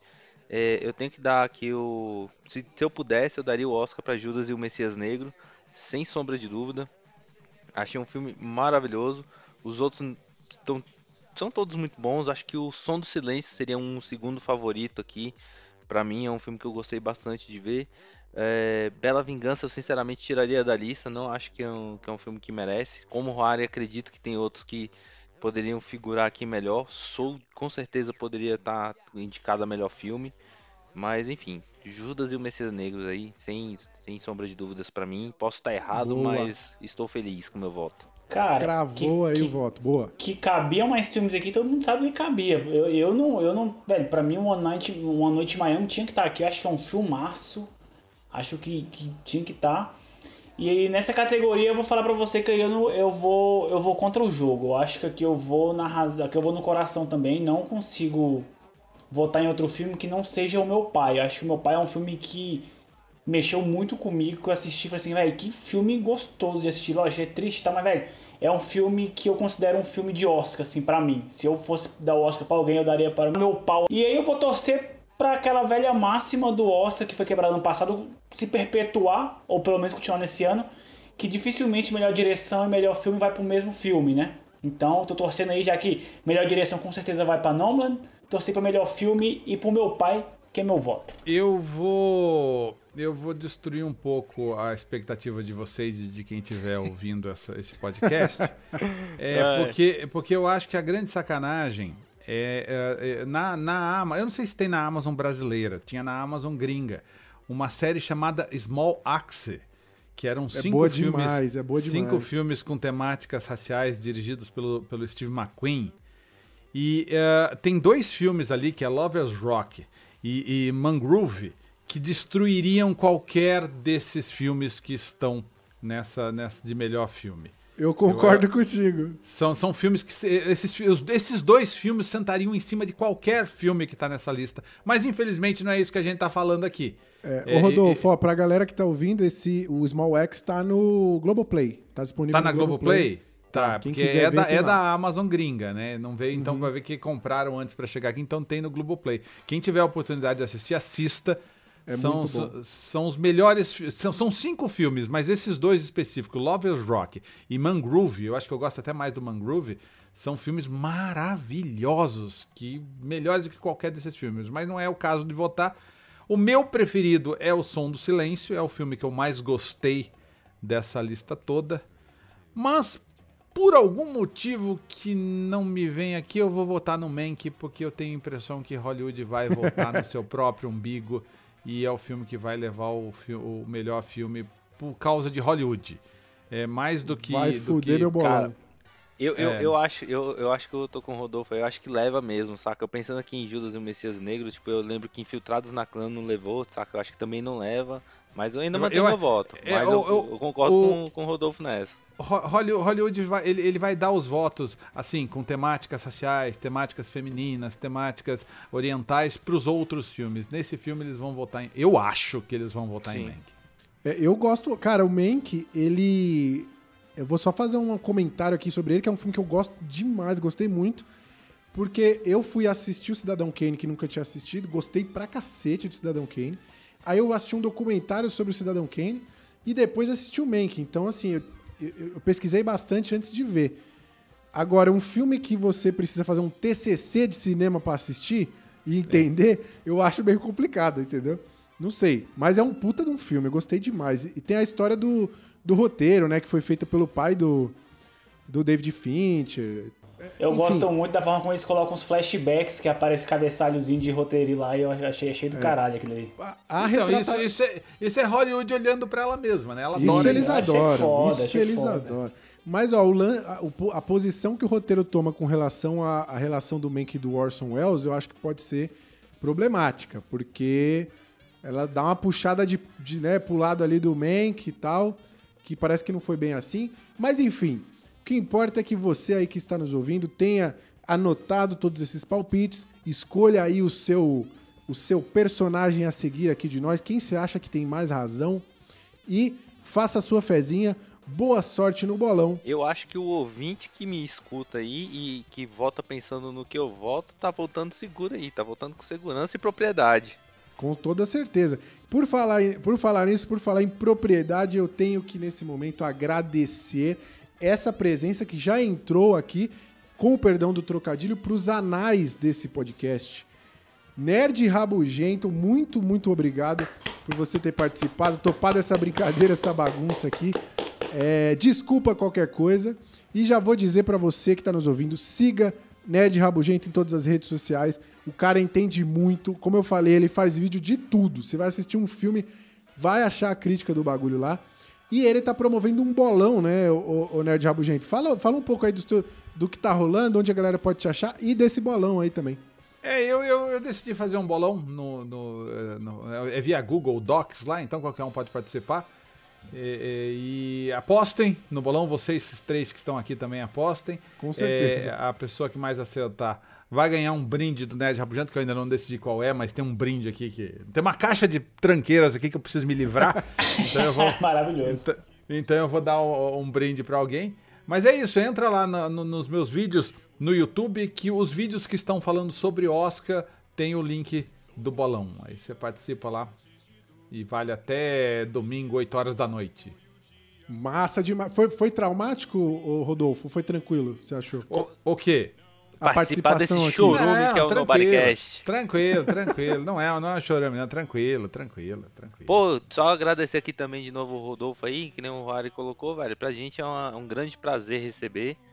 Ah, cara, divertidíssimo. Tomara que você volte mais vezes. Vou deix... lancei a ideia no começo do episódio da gente fazer um sobre o King Kong do de 30... é 34, né? 33.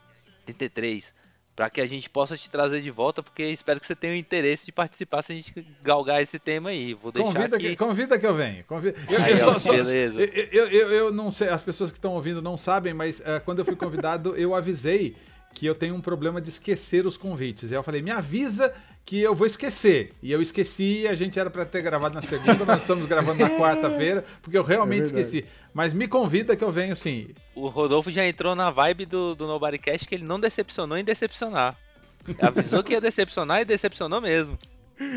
Não, acho que a participação do Rodolfo foi sensacional aí pra esse podcast, trazendo propriedade na- nas escolhas e validando algumas opiniões, desvalidando outras, e é isso aí mesmo. Acho que É isso foi aí. muito produtivo e espero que você volte mais vezes e foi um prazer ter você aqui. Bom convida que eu demais. volto. E a próxima vez que eu encontrar você na cabine, eu vou te levar um pãozinho de queijo e vou trocar uma ideia contigo 8 horas da manhã. Daqui a uns dois ou três anos, quando acabar a pandemia, né? Sim. Com certeza.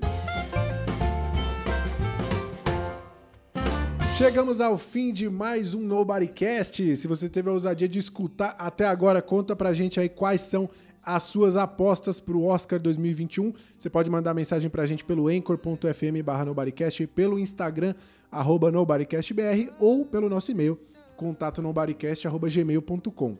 Lembrando, mais uma vez, que tá rolando lá o bolão no canal do Nerd Rabugento. Tem prêmio e tudo mais. Entra lá. Você, com todas essas dicas aqui, você vai levar, mas com certeza. É, e a gente vai deixar também aqui o link na descrição para vocês acessarem o canal dele e também o bolão. Eu já tô aqui copiando e colando aqui no bolão aqui o que eu fiz aqui. É isso aí. Boa. É, onde quer que você esteja nos ouvindo aí, lembra de assinar esse podcast, manda ele para aquele seu amigo pé frio em bolão. E até semana que vem, se o meu notebook não quebrar de novo. Valeus! Valeu! Falou, galera. Desculpa por tudo aí mais uma vez e vamos lá. Tchau, tchau, tchau. Speak now. Speak now.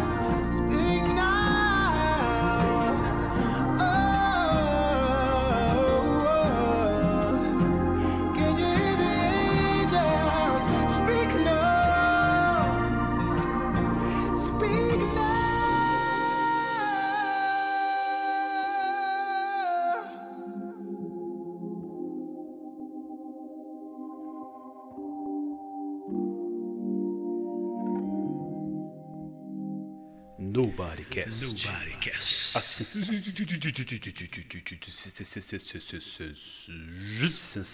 do momento.